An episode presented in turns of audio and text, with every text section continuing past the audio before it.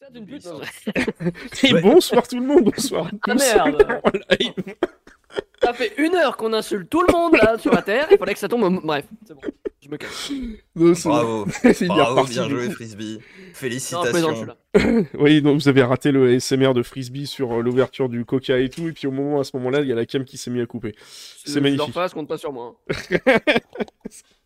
Oh, euh, ces petits jours quand même, t'aurais pu avoir le temps de rouvrir une, une- une canette. Lé- Lécher les oreilles gens.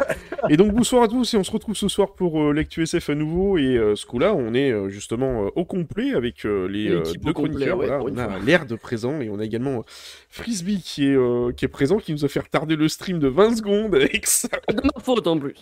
Tu l'insultais Alexa. C'est la, Voilà. la faute de la, Balance. c'est c'est la faute de la canette en fait. Ouais, c'est ça, c'est la canette en fait. c'est- Ne buvez pas là-dedans, c'est du métal, mais avec un peu de plastique en plus.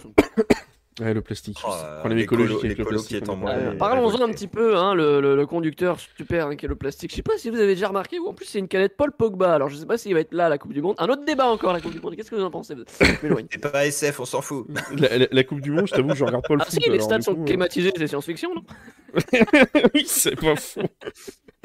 C'est pas faux, effectivement. C'est vrai qu'on tape sur de la... avec des je sais pas combien de morts qui ont servi pour euh, les stades. J'ai eu un super débat la dernière fois avec un collègue de boulot qui me disait oui, mais attends, est-ce qu'il faut regarder ou pas la Coupe du Monde? Je suis déjà, moi je m'en fous, je regarde pas le foot, Oh. mais j'allais dire, vu le bordel que ça a été, euh, je sais pas si c'est vraiment euh, une bonne idée ou pas de, de cautionner, de regarder, mais bon, après, euh, quand on est fan du foot, euh, Hmm. pas non plus trop de la faute des, euh, des spectateurs. Quoi. Ah quoi que, attends, limite, d'ailleurs, il faut, il faut qu'on la regarde, parce que si Tomorrow War, c'est vrai, on doit voir les mecs débarquer pendant Ah oui, c'est vrai. Ouais, donc t'as raison, faudrait regarder la Coupe du Monde, on sait jamais. Effectivement, c'est vrai qu'il débarque euh, en plein milieu du stade et tout, avec la secoupe volante et tout le bordel. euh. Ouais, Oh, ça peut être putain. marrant. Très bon film d'ailleurs, ça, il faudrait. euh, tu pourras en faire une chronique si tu veux. On l'a- On a déjà fait la chronique sur Tomorrow War. Max Fly, tu suis pas du tout, c'était en Ah oui. saison 1. tu l'as déjà faite? Bah oui. Ah bah merde. Dans la saison pour 1. moi. Bon, c'était l'année dernière en fait, c'était au. J'ai une question euh, personnellement. Est-ce qu'il y a eu de gros changements, à, part moi qui disparaît entre la saison 1 et la saison 2 Non, il n'y a pas eu. de- Si, le changement qu'il y a eu, c'est euh, notamment, il y a. euh, La, la caméra d'air qui est floue, c'est Oui, c'est normal. Ouais, bah, c'est normal. C'est normal. Ah, d'accord. Il y a un, y a VIP qui est passé derrière, c'est pour ça qu'il faut toujours flouter. Euh, non, les changements Voilà. qu'il y a eu, c'est euh, principalement, euh, pour l'instant, il n'y a pas d'invité, parce que c'est c'est- Oui. galère à préparer. euh, Enfin Ouais. bref, il faut trouver un débat, tout ça, etc. Et puis, on les aime pas, en pas drôles. faut surtout en trouver. Et En fait, j'ai scellé tous mes invités, donc j'en ai plus. Il a gens. Ouais, c'est ça, voilà. Et donc, du coup, il y, a- il y a ça en fait qu'il faut préparer. Puis bon, le reste après, c'est euh, le reste de l'émission reste identique, euh, toujours diffusé en replay et en podcast et sur votre frigo et partout. Tout, voilà. Oh, c'est beau. Sur Oh, c'est mon chat, j'ai l'émission en direct depuis tout à l'heure, c'est incroyable, je vois tout. Il y a ton chèque qui regarde l'émission en direct, bah, c'est bien, ça fait un viewer de plus comme ça. Oui, ça fait un heure de plus. Bon, il est pas sur Twitch. Attends, je vais lui filer mon téléphone, regardez, un premier degré. Hop là, voilà, on va sur Twitch. On va essayer de faire ça vite. Il est où Twitch dans mon téléphone? Voilà, il est là, hein, c'est pas une blague, regardez, hop, je vais lui lancer. Tiens, regarde J'ai débranché mon casque, non, connerie. Fais gaffe de pas faire sauter la webcam encore. Je me déteste.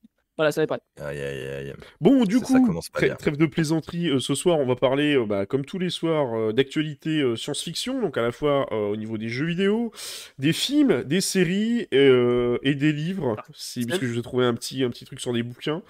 Euh, et donc du coup, on a également bah, l'air de Carcon qui va se consacrer à la partie chronique euh, sur Star Citizen. Euh, je lui laisse cette partie-là puisque Non, c'est Frisbee, c'est Frisbee. Frisbee. Moi, je fais pas de Star Citizen. non, c'est Ah vrai ouais, que tu fais pas de Star c'est chaud, Citizen, tu joues même pas. D'ailleurs, à Star Citizen, c'est bien connu. C'est vrai, je ne, fais, je ne crache jamais des 400i avec Oui, il a- il joué deux fois. dedans et puis, euh, et puis des STV indestructibles. Oui, c'est ça, il m'a carrément Ah. défoncé. D'ailleurs, il faut que je pense à porter plainte auprès, euh, auprès de l'autorité compétente parce qu'il m'a quand même défoncé mon, euh, mon ma PTE avec un STV. Donc tu sauras, Ouais, Frisbee, PTV contre moi, STV, c'est la STV qui gagne. Ah, ça Ah bah oui. m'étonnerait pas. Ça m'étonnait pas, vu la gueule du PTV. Par contre, elle crame Pourtant, bien, le PTV, PTV. il a survécu à des chutes de 30 km, mais pas le ST. Non, bref. C'est exactement ça. J'ai testé avec un cyclone, aberration. euh, il a pas tenu une chute de 10 mètres. hein. Le truc bien- a pété euh, en, en faisant un bond sur la neige directement sur le lac de glace de New Babbage. Faut Ah, pas merde. chercher à comprendre. Est-ce qu'il est bien mon Bah, placement de tu- produit pour t'as fait ton Coca-Cola compte Tu, tu l'as catapulté cher. hein. Euh, non, surtout, je roulais. À base de cutlass. en fait, euh, t'as Tu t'as as une zone où euh, ça fait une petite butte et si tu la prends à pleine vitesse, bah forcément t'es un peu projeté. Et euh, quand le truc est retombé, euh, bah, il s'est étalé, il a pété quoi, direct, sans. D'accord, comme ça. Tu t'es Ouais. dit, tu vas faire comme dans Exp... Il y a pas une, une, une scène comme ça dans Expandable, là, où ils font un lâcher de, de véhicules depuis un, un- depuis un Ah, avion, je sais plus quoi? Ah, je sais plus, mais dans l'agence. Oui. c'est peut-être bien, mais dans l'agence Tourisque, le effectivement. film, oui, si tu te rappelles, il y a le tank qui descend Oui, de l'avion exact. qui est en train de se et il le dirige en tirant au canon, tu sais, pendant qu'ils sont en train Mm. de ralentir la chute. C'est vrai. Incroyable. Bref, bon, arrêtons nos trêves de, Nos trêves de digressions. bêtises. Ouais, on- du coup, on va passer euh, tout de suite sur l'actu SF de la semaine. Ah, t'as fait.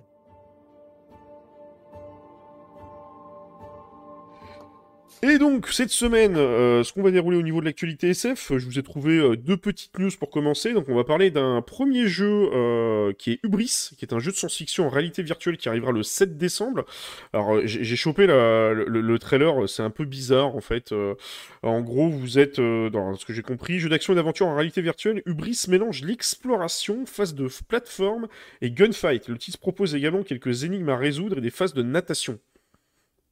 Alors j'imagine la natation, Natation. en VR. Ah bah, ça se tente. Euh, hein. idéal pour jouer dans sa baignoire si vous en avez une. Exactement, exactement. Non, en fait, en fait, j'- j'adore la VR, c'est magnifique. J'en ai fait la dernière fois. Je sais pas si vous connaissez, parce qu'on pour leur faire de la pub, mais euh, ça c'est bien foutu. Il y a des espèces de petits stands de VR euh, que vous pouvez euh, regarder un peu partout. Moi, ça, celui que j'avais été, c'est Virtua Room. Il y en a un peu partout en Mm. France, et en fait, ça vous permet de tester la VR euh, à, à- à moindre frais, euh, sans devoir vous équiper d'un truc de ouf, et vous avez tout simplement par exemple des euh, euh, comment s'appelle des, euh, des casques qui vous sont prêtés et tout vous avez des jeux c'est assez, c'est assez sympa Euh, mais du coup c'est toujours assez marrant quand tu vois ça de l'extérieur parce que de l'extérieur tu vois les gens qui sont dans, un- dans une, dans une espèce de box et tu les vois tu es en train de s'exciter dans tous les sens et tout à chasser Ouais, les mouches Je suis totalement d'accord. J'ai tellement trouvé ça ridicule, un mec qui fait de la VR vu de l'extérieur. Oui, Vu de l'intérieur, c'est incroyable. c'est chaud, ouais. Mais de l'extérieur, t'as juste un mec qui est comme un con là. c'est ça c'est en train de chercher ses Ah clés bah, par si terre le mec il essaie de découper des, des carrés de toutes les couleurs et tout, ouais, c'est assez impressionnant. Ouais, et donc du coup, euh, donc du coup, c'était assez euh, assez marrant, surtout quand tu les vois que les mecs ils se prennent les murs, les trucs comme ça. Enfin, c'est euh, c'est assez particulier. Donc là, vous avez, vous avez un petit jeu qui sort en, en VR d'ici euh, euh, d'ici le 7 décembre. Donc à voir ce que ça pourra donner. Mais bon, c'est une, euh, une expérience comme une autre. Euh, donc je suppose que ça sera disponible effectivement sur euh, PC, puisqu'ils n'ont pas l'air de préciser. Ils disent euh, l'histoire nous fera suivre une jeune recrue triple zéro envoyée dans le système des planètes jumelles. Son objectif retrouver l'agent Siana et survivre à des environnements hostiles. Donc ça sera disponible effectivement sur le Steam VR et arrivera sur le MetaQuest 2. Je crois que c'est le truc de chez euh, Amazon, ça, euh, pas Amazon, euh, Facebook si je dis pas de bêtises. Facebook, Meta, PlayStation VR euh, 2 qui coûte juste la sympathique modique somme. Je sais pas si vous avez vu les prix du PSD VR cher. 2. 500 ou 300 600 balles, balles, je crois. non Non, je crois que c'est dans les Ouais. 1200 balles, je crois. Ah Ouais, c'est c'est c'est euh, un peu chéros quoi. Et sur d'autres Ah, plateformes parce que encore c'est vachement 2023. bien. Euh, Chef, j'ai- une question. Est-ce qu'il y, a- est-ce qu'il y a du gameplay? sur ce jeu-là? Non, mais quand je dis est-ce qu'ils nous ont déjà montré du gameplay ou est-ce que c'est juste des petites images? Non, Ah non, mais il y a le ça. pitch, il y a le pitch frisbee. J'ai Regarde, j'ai vu c'est ça, bah attends, on peut génial. aller voir sur la. On peut Tu aller es voir sur jeune la- recrue envoyée dans le système des Oh planètes. là, Attends, attends, ils sont en train de nous faire une Star Atlas pure et Attends, on a, on a Ouais, un trailer ici. Ah bah si, regarde, on voit là, ça y est, tu voulais, voilà, il y a du gameplay. hein. Ah, Trailer. Du gameplay, mesdames et messieurs, c'est ça qu'on va voir. Du, du gameplay. Ah, on est dans un caisson de stase euh, de euh, Oh, un vaisseau. Oh, c'est joli ça. Coucou. Ah bah voilà les planètes. Tu sais, jumelles. En, en- en VR, ça dort de la gueule. Ouais, ça va là. J'avoue que j'avoue que Ça c'est pas dégueulasse. stylé. C'est pas dégueulasse. Mais la VR, quand tu le vis toi-même, c'est quand même assez immersif. hein. Pourquoi ça ressemble à un cercueil le bail là Ouais. Ça ressemble à un cercueil, de hein. On c'est dedans, on va rien comprendre. Alors je sais Non, pas, mais parce qu'en fait, euh, t'es mort dans le jeu. Ah, on est sur euh, Port Lissard. Oh, j'avoue. Ah ouais, non, mais Et voilà la partie natation. Eh, franchement, Ah. visuellement, c'est pas dégueulasse. hein. C'est euh, les, les graphiques sont Ah non, quand même assez beaux. Ouais, assez, appelons euh, Chris assez Roberts euh, pour la natation, qui vole Ouais, le ouais. code. Et, et c'est censé. swing- Ah, puis voilà un, un T0, métro. là. Tiens, on va même prendre le métro. Ah, welcome to New Babbage. Welcome to vie. Train is approaching the station. C'est ça. Non, c'est puis ouais, il y a des petits ennemis et tout à abattre. Il y a des trucs qui te sautent à la gueule, ça va te faire sauter de ton Ah. siège. Euh, non, franchement, Ils ont déjà des c'est bestioles. Pas dégueulasse. Bon, après, comme tout, évidemment, les trucs en VR, à mon avis, ça doit être. euh, il doit y avoir quelques heures, ça doit faire euh, des 5, 10, 15 heures de, jeu. beaucoup, hein. on, on doit pas avoir. Parce que vu que c'est un jeu qui est que en VR, en général, les, euh, c'est pas C'est énorme. l'intérieur du 600i reworké, ça. C'est Ah ça, oui, mais oui, c'est pas dégueulasse, oui. franchement. Ça, alors, après, faut voir les parties de gunfight, tout ça, voir ce que ça donne. Ouais. Euh, L'air d'Ila, il met des petites piques comme ça. Là. Hop là, Star Citizen. Bam, petite pique dans le dos là. Hop, le rework. Ah, ah, mais alors, mais pas du tout. Voilà, là, non, bon, non, non, on non. la même Moi, chose. là, j'attends le même, rework euh, du 600i avec une grande, grande impatience. même euh, Oh là là, les Ah, cascades. regardez, on pourra même faire euh, du, euh. On pourra même faire des, des- du platforming en en sautant. prospect. dans- Ah, du- en- comme dans Clécheur, c'est sauter d'un truc à un, Ah ouais. bon, Ouais, non, les- franchement, visuellement, le jeu a l'air beau. Il y a des biomes qui. On dirait un peu un genre de Mass Effect mélangé avec un Halo. euh, c'est. euh, ouais. Visuellement, Ouais, c'est pas c'est dégueulasse. science-fiction, quoi. Oui, je- oui, non, mais je maintiens, hein, Star Citizen, ils peuvent voler du code, il n'y a pas de problème. hein. Il y a des choses à faire. Star Citizen est censé être en VR. c'est que c'est en VR, donc, euh, euh, ouais. À voir ce que ça va donner, mais c'est censé être en c'est pas VR. grave. Donc voilà ce qu'on pouvait dire de Oh, ce petit jeu en compliqué, VR. Et justement, je voulais vous parler d'autre chose en VR. Euh, alors, ça n'a rien à voir avec la science-fiction, mais c'est vrai qu'on en reste un peu dans le domaine de la VR et tout. On- ça pourrait faire un peu penser à de la, à de la SF. Je vais essayer de vous trouver leur, euh, leur petit trailer de présentation s'ils en ont un. Logiquement, il doit en avoir un qui est quasi quelque part. Euh, génial. évidemment que Tu non. peux tuer tes collègues. Ouais, Ah, en fait, c'est alors, incroyable. c'est une première mondiale. Ça s'est passé euh, ce week-end à la Paris Gamescom. Et en fait, c'est tout Ah, simplement une arène, euh, une arène de virtuelle, mais c'est du e-sport derrière. Donc en fait, c'est des Français qui font ça.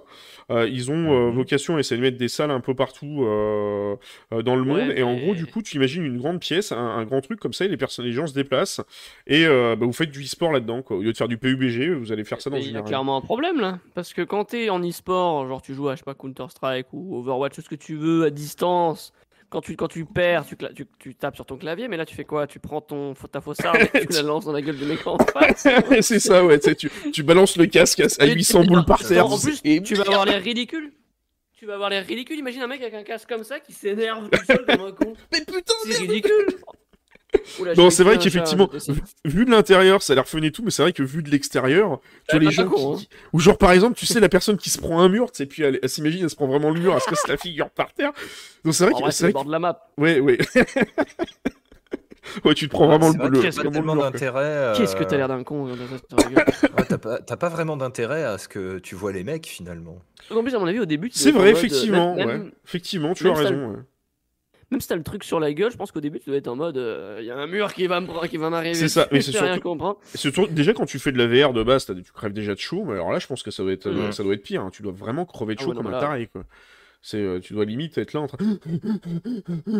De l'eau. Mm. Sachant que là c'est en mode e-sport, mais t'as déjà des salles euh, qui proposent effectivement des. Oui. Genre, euh, ouais, Bah, comme je de Virtual Room, par exemple, c'est le cas. Quoi. Ils proposent ce genre de truc et tout. genre laser gun ou je sais pas quoi. Oui, voilà, c'est ça, il y en a, il y en a ouais. plusieurs. Donc là, je sais pas, ils ont fait ça là, à la Paris Games Week et euh, c'était une première, une avant-première mondiale et ils ont l'air de vouloir faire du e-sport. J'allais dire, autant leur donner leur chance, hein, c'est une société française, c'est Mmh, euh, les premiers à faire ça, pour une fois qu'on est... euh, La, French Tech est quand même assez innovante hein, sur, sur certains points, euh, assez futuriste Oui, hein, pour oui, oui, on a euh, thématique science-fiction. C'est vrai, c'est vrai, c'est vrai. Donc, C'est à pour voir. ça que la Silicon Valley nous vole. Exactement, Oh. ouais, ce genre de truc qui va encore être racheté par des Américains, ça c'est... Elon, si tu nous entends et que tu as encore quelques milliards après ton rachat de Ouais, Twitter, n'hésite pas. Ah, Acheter EVR. Donc voilà, donc c'est ce qu'on pouvait dire sur ce petit euh, truc EVA. Et euh, la dernière info, et après on va passer du coup euh, à l'actualité sur la partie euh, sur la partie euh, frisbee, l'actualité de Star Citizen. Euh, Souviens-tu, euh, tu te souviens hier de, je vais y arriver, j'arrive même plus à faire, à faire des phrases ce soir, euh, notamment sur euh, Dune Spice War. Euh, tu nous avais fait une petite chronique dessus. Et ben le jeu est disponible sur le Game Pass. Satanas. Oui, c'est juste que t'avais pas trop aimé le jeu, hein. ça n'avait pas été ta, ta tasse de thé, donc du coup, là, c'est ça, là, à l'occasion de la Paris Games Week 2022, donc on revient encore à la Paris Games Week, Soderon a annoncé l'arrivée du, dans le PC Game Pass de Dune Spice War des Français de Shiro Games, voilà, donc c'est à partir disponible maintenant, donc si vous avez le Game Pass, vous pouvez vous amuser à jouer à ce magnifique jeu que tu avais adoré, l'air, que tu avais poncé, fini, et que tu avais euh, tellement kiffé. euh, Je, je, je l'ai rincé, j'ai le trophée platine dessus, c'est un truc de dingue, attention. Hein, je, regarde je à sais tel plus ce que je t'avais pas aimé sur ce jeu, qu'est-ce qui t'avait... euh, Tout. Non, mais. Pardon, euh, Ouais. j'ai presque envie de crever euh, rien que de reparler, c'est terrible. Euh, non, c'est c'est ce côté euh, RTS mou que j'avais eu beaucoup de mal à, à- Mm. à apprécier. Et le fait que euh, peu importe les factions que tu prennes, tu as quasiment tout le temps les mêmes bâtiments. Tu as Je juste un, un bâtiment spécialisé. euh, les villes n'ont pas forcément de, de, de- de- comment dire. Enfin, ouais, ouais, ouais, La direction artistique est pas, est pas hyper poussée, quoi. Ça pue la flemme un peu. euh. Oui, c'est vrai que je, je me rappelle maintenant. Et tu pensais peut-être que ça allait s'améliorer au fur et à mesure du temps, qu'ils allaient repatcher Ouais, ça alors je l'ai pas rallumé euh, et pourtant j'ai fait tous les updates qui sont passés sur Steam. Euh, mais effectivement, faudrait, je vais, je vais le refaire peut-être, mais j'ai été vraiment pas curiosité. convaincu, tu vois. Forcément, si tu compares avec un, un comment? dans les 4X, les civilisations, bah, euh, ça, ça tient pas. Puis si tu prends un RTS classique, ça tient pas non plus. Puisque, Et bonsoir à toi, Frog39, bienvenue à toi sur le stream. Bref. Bon, Oh, voilà, attendez. donc non, j'ai pas trop aimé. Mais attendez, tant mais mieux est dispo, allez-y. En, en plus, j'ai l'impression. mais Alors attendez, je suis un gros roulé, je crois que j'ai oublié de changer mon titre de stream. Oui, t'as oublié ton titre Oui, de j'ai oublié de Adieu, changer mon titre mon de stream. Non, mais c'est pas grave, Max Fly. euh, Non, non, mais si, de si, si, donc, si vous voulez voir du Star Citizen, euh, ça tombe bien, on va en parler de maintenant. stream, euh. Mais j'ai complètement oublié de changer mon titre de stream. J'ai tout fait ce soir, sauf ça. C'est Oh, mais, euh, Et en plus, c'est- le titre, c'est le stream, c'est Adieu Shadow. c'est qu'il y a un truc qui a rien à voir. Bon, remarque, si, remarque, c'est Adieu Shadow parce que c'est le premier stream Remarque, est, officiellement sur mon, euh, Bah, voilà. sur mon, euh, comment dire, euh, sur mon nouvel ordi. Donc ce soir, c'est un stream Incroyable. euh, dédié au débrief de l'actu SF. J'ai changé ça de suite euh, et je vais me mettre en just chatting Scandaleux. parce que bon, on va parler de, on va parler de, de Star Citizen. D'ailleurs, je, vous- je vous Ah, propose qu'on switch tout de suite. chaîne tout de suite. propose tout de suite de switcher sur la, la chronique de Frisbee. Et on se retrouve juste après le jingle.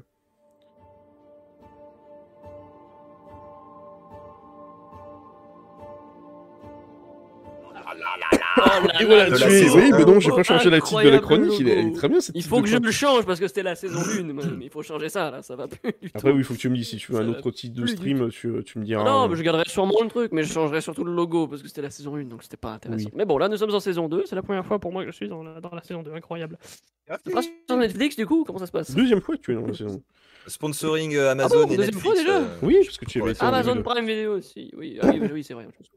Mais enfin bref, parlons de, arrêtons de parler de saison, le moment est venu de parler de Star Citizen. Et vous ne l'avez peut-être pas raté, vous qui êtes fan du, de l'alpha évidemment, cette semaine a été bien, euh, bien, euh, j'allais dire charnue, mais je sais pas si ça se dit, bien remplie d'actualités intéressantes. Alors évidemment, on va regarder le meilleur pour la fin, on parlera du cargo à la fin, évidemment, hein, le watch time, ça marche aussi sur Twitch. Mais en l'occurrence, on va euh, commencer par parler un petit peu, vous savez, la 3.18 hein, qui euh, va faire son arrivée là, dans les, dans les années à venir normalement. Et si Alors- tout va bien, évidemment, au mois de décembre, selon les estimations des développeurs, je sais pas trop ce que vous en Je te coupe pensez. juste deux secondes. Merci à toi, Frog39, merci pour ton message. Et content de savoir que quelqu'un m'écoute sur Deezer en podcast. Donc ce sera disponible demain en podcast pour, euh, pour cette émission. Et merci à toi de te passer euh, du coup au Frog39. Merci à toi. Vas-y, je te laisse la, la parole du coup, Frisbee, excuse-moi. Et du coup, je parlais de, ouais, du coup, de la 3.18, la mise à jour suivante euh, à l'alpha de Star Citizen, qui devrait sortir normalement au mois de décembre. Prend du retard, évidemment, ça tout le monde l'a- l'avait constaté. Certains, je sais pas trop ce que vous en pensez, disent que ça va peut-être sortir au mois de janvier, au mois de février. Moi, je pense Ah oui, qu'ils leur date. Il, il- il Ouais, a Il y, a pas- des gens qui- il y a des gens qui disent ça dans la commune, ouais. Non, mais ils Non. a- il avait pas dit euh, Jared de décembre, je crois Il avait, il avait dit ça, ouais. Mais il y a carrément des gens dans la coupe qui disent ouais, mais ils vont encore euh, prendre du Ouais, retard. c'est un décembre glissant janvier, quoi. Ouais, les gens, les gens pensent à ça. Moi, je pense qu'à mon avis, ils vont respecter leur date. Je pense que c'est une jouable. 4.0 en janvier déjà. Ouais, voilà, c'est ça. C'est pour ça qu'à mon avis, je pense que c'est largement jouable. Il y a euh, pas mal de, de tests qui ont été faits, euh, on va dire, à droite à gauche sur la, la, la- la PTU Evocati, des tests qui duraient quelques heures hein, à chaque fois essentiellement, et ce pour tester uniquement le PES, parce que apparemment c'est extrêmement compliqué à mettre en place. Oui, mais voilà, c'était le, petit mot par rapport à la 3.18, mais voilà, apparemment c'est en bonne voie d'aboutir, puisque ah, d'après les sources qu'on arrive à avoir à droite à gauche des Evocati, sans trop rentrer dans les détails parce qu'on n'a pas le droit, euh, bah ça va, Si. C'est plus jouable. Vas-y, lâche, Pourquoi, t'as des euh, infos. Ouais, balance. Ah, j'en ai deux trois, ouais, j'ai j'ai deux trois screens, je pense comme Oh. tout le monde. non, mais c'est, euh, euh, je veux dire, c'est, non, on va pas les balancer parce que c'est soumis à NDA, il faut pas envie que t'aies des Je problèmes. balancerai pas les screens, mais da- les, les, les, les, les- comment, les, les, les avis, je Ouais. sais pas, ouais, les, les, les, les, Les ouais, retours, quoi, avis les, de- les- les retours, voilà, c'est ça que je cherchais. Dans l'occurrence, une personne que je connais qui tu m'avais me disait euh, qu'effectivement c'est de plus en plus jouable. Faudrait que j'en sorte le message, je le retrouve pas, c'est pas grave. C'est de plus en plus jouable, même si les bugs restent quand même très compliqués et on parle de euh, bugs un peu chiants hein, à base de mourir en sortant son vaisseau, c'est chiant. Ah oui, on a vu des photos. Il y, a eu des- il y a eu des photos de ça, ouais, d'ailleurs, c'est vrai. Ah, ça c'était existe encore, pour tester la mort permanente. les, les cadavres étaient persistants du coup. Ça, c'est top. Bon, je, je suis pas développeur, mais j'imagine que ça doit créer des conflits ou quoi. J'en sais, sais trop rien, mais enfin bref, peu Ouais. importe. Mais en tout cas, ça va mieux dans le sens où les Ouais. dernières sessions, ils ont carrément réussi à faire des missions, à sortir des vaisseaux, Quantum, etc. Les missions fonctionnaient aussi. Euh, ce qui fait que bon, c'était en bonne voie de sortir incessamment sous peu, peut-être en PTU. Euh, dans la suite des nouveautés, euh, la 3.17.4, mise à jour suivante pour le coup, hein, qui va voir euh, l'IAE, vous savez, en exposition annuelle. Voilà, on va pas non plus tout revenir. Je sais pas si vous avez rapidement parlé de Star Citizen ces dernières, ces dernières On semaines. en a parlé, j'en ai parlé vite fait la semaine dernière, mais j'ai pas creusé non plus dans le Bon. détail, quoi. Ouais, moi, je ne vais pas non plus creuser Mm. pendant deux heures, mais bon, oubliez pas, voilà, l'IAE, cette exposition, d'ailleurs, je peux vous ressortir le, du le 8 petit truc, 18, hein, tout crois, simplement. Euh, du 8 au 30, euh, Au 30, si je dis pas de conneries, ça dure 18. deux heures ce truc. 18. Voilà, vous l'avez ici, euh, du 18 au 30, oui, pardon. Donc vous avez le petit planning, euh, donc avec les différentes marques qui vont venir exposer leurs vaisseaux. Alors, comme chaque année, il va y avoir les, les marques qui vont déposer les mêmes hologrammes que l'année d'avant. Euh, on cite par exemple Anvil, on sait déjà quel vaisseau il y aura dans la liste. Et Drake est là, oui, en premier, Ouais, et incroyable. Drake et son Kraken. Sponsor officiel. Oui, sponsor officiel, alors qu'avant c'était genre. euh, méga connerie de l'année. ouais, avant, il fallait a- les dégager. avant c'était pas un sponsor officiel, c'était plutôt un, un paria officieux quoi. Ouais, ouais, à mon avis, ils vont quand même être à part comme d'hab. Enfin bref. Euh, mais en l'occurrence, ça va être intéressant. N'oubliez pas que cette période d'IAE est également accompagnée hein, d'une période de Free Fly. Vous pouvez tester Voilà. le jeu gratuitement si jamais vous n'avez pas pledge votre vaisseau. Euh, et peut-être que pas. ça va vous donner envie d'acheter euh, un petit vaisseau sympathique comme par exemple l'origine 890 Jump. Très sympa ce vaisseau. C'est pas cher. Oui, oui, oui. Euh, moi aussi, j'attends de l'acheter. J'attends que Attends, ça. attends, On j'ai- a ouais, 600 moi, j'a- rework. j'a- J'attends l'IAE aussi pour l'acheter. Ah oui, c'est vrai, il y a le rework du 600 UE. Mm. Ouais, mais intéressant. ça. Donc c'est dans 11 jours, hein, évidemment, à l'heure à laquelle on, on- on effectue ce live, à savoir aujourd'hui on est le 6 novembre, mais ça commencera en l'occurrence le 18 à partir de euh, à peu près 16-17 heures ou 18 heures, voilà c'est écrit. euh, non c'est même pas écrit, bref, bon c'est pas grave. Ce sera certainement à partir de euh, voilà, calcul, là. 17-18 heures selon les heures, voilà, françaises, machin, etc. Ça va être assez intéressant, moi j'ai hâte, j'aime beaucoup cette période d'IAE. Oui, C'est plein de vaisseaux. c'est assez sympathique, plein de vaisseaux, et ça rappelle un peu euh, Noël, c'est Noël avant l'heure. c'est ça. On peut presque acheter les. Voilà, c'est le cadeau de Noël avant l'heure, c'est sympathique. Mais enfin bon. Trêve de blablaterie, venons-en maintenant à l'information de la semaine. le cargo, bordel. Vous le savez Oh oui, aujourd'hui sur Star Oui. Citizen, le cargo c'est un peu compliqué. hein. Euh, dans le sens où, bon, quand vous travaillez des caisses dans votre magnifique C2, si votre C2 il pète, bon bah les caisses c'est ciao, hein, concrètement. Oui. Euh, je pense que ceux qui ont fait l'event de Nedanites Lockdown ont pu peut-être expérimenter ça, malheureusement, de trimballer un C2 plein de, de, de medical supplies, de d'aide médicale, euh, comme je pense ça, de matériel médical dans son, dans son Oui. vaisseau, ouais. Mm. et euh, d'avoir son vaisseau exploser et de voir du coup les caisses disparaître, ni plus ni moins, avec aucune possibilité d'aller les récupérer. Euh, Non, mais en l'occurrence, ça, ça va changer avec le nouveau système de euh, cargo refractor, appelé comme ça. Comme vous pouvez le voir sur cette magnifique extrait euh, venant d'une de mes vidéos, n'hésitez pas à vous abonner.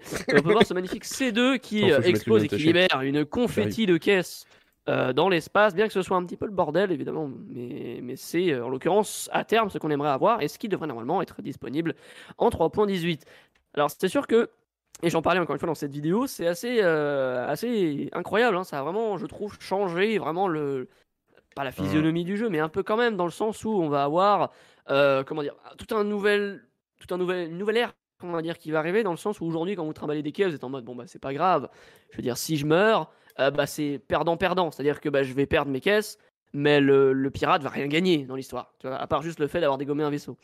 Mais là, en l'occurrence, si, si vous perdez, finalement, si votre vaisseau se fait dégommer, bah, le pirate a tout intérêt à dégommer votre vaisseau sans sommation ou quoi, puisqu'il va pouvoir récupérer les caisses derrière.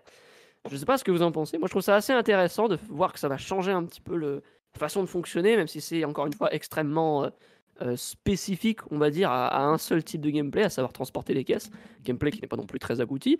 Mais c'est vrai que pour des events, pour des events comme 90 Lockdown, par exemple, les ils, ils peuvent se mettre super bien. Ils se mettent hors comme arrêt, ils dégomment tout le monde là. Et puis, j'ai imaginé un truc euh, assez amusant. ouais, euh, Quand tu pars avec ton Hercule, s'il y en a un qui pète, t'ouvres la soute avant, puis tu avales les caisses comme ça, comme si c'était un requin-baleine de Bah oui, c'est l'espace. ça Il finalement. faut un Tu veux dire ça. qu'il faut un aspirateur C'est ça. Euh, ceci étant, moi je trouve ça hyper stylé pour le coup. Euh, le seul truc, parce que j'aime bien voir les, les choses qui vont pas, hein, force, vous savez. Euh, et comme il n'y a pas encore les rayons tracteurs, tu sais, sur les, Les les vaisseaux, autres ouais. transporteurs du style euh, l'Aquila de merde euh, ou, euh, ou autre, Oui, oui. je, je vois vraiment mal les Ah, pirates quand même s'emmerder C'est ce qui me fait peur. à oui, prendre Tout récupérer à la main, ouais. le true hold, euh, euh. enfin le true hold beam là, et puis à tout se faire à la main et tout. T'imagines le truc Mais il faut savoir que ça avait été évoqué justement le fait que ce soit extrêmement casse-couille euh, de trimballer toutes ces caisses. Alors on l'a vu justement avec le C2 et visiblement c'est alors comment expliquer? Pas une première itération, mais des, des- des idées. Effectivement, vraisemblablement, ce ne sera pas comme ça avec le C2. Euh, D'après ce que j'ai compris, hein, dites-moi, arrêtez-moi si je me trompe. Ça ressemblera plus à ce qu'on va avoir avec ce euh, Caterpillar juste Ouais. ici.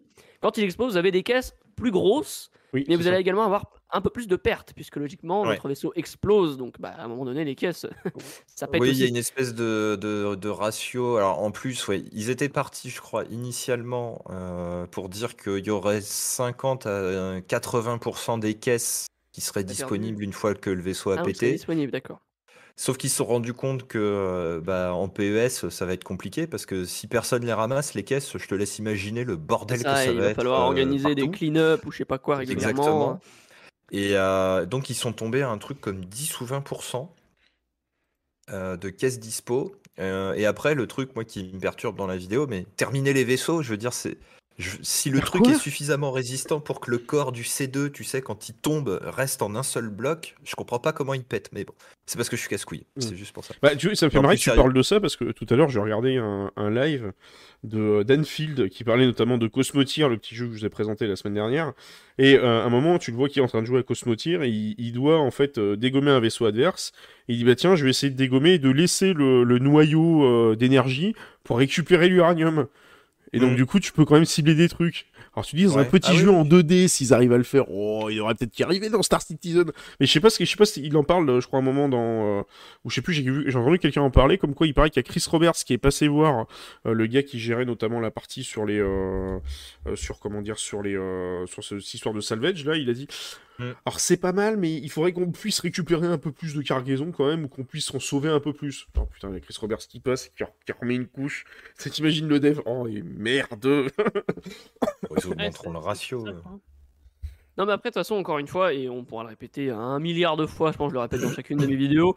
Chaque technologie qu'ils avancent, c'est entre guillemets des premières itérations, euh, les fameuses Mhm. T0 ou T1.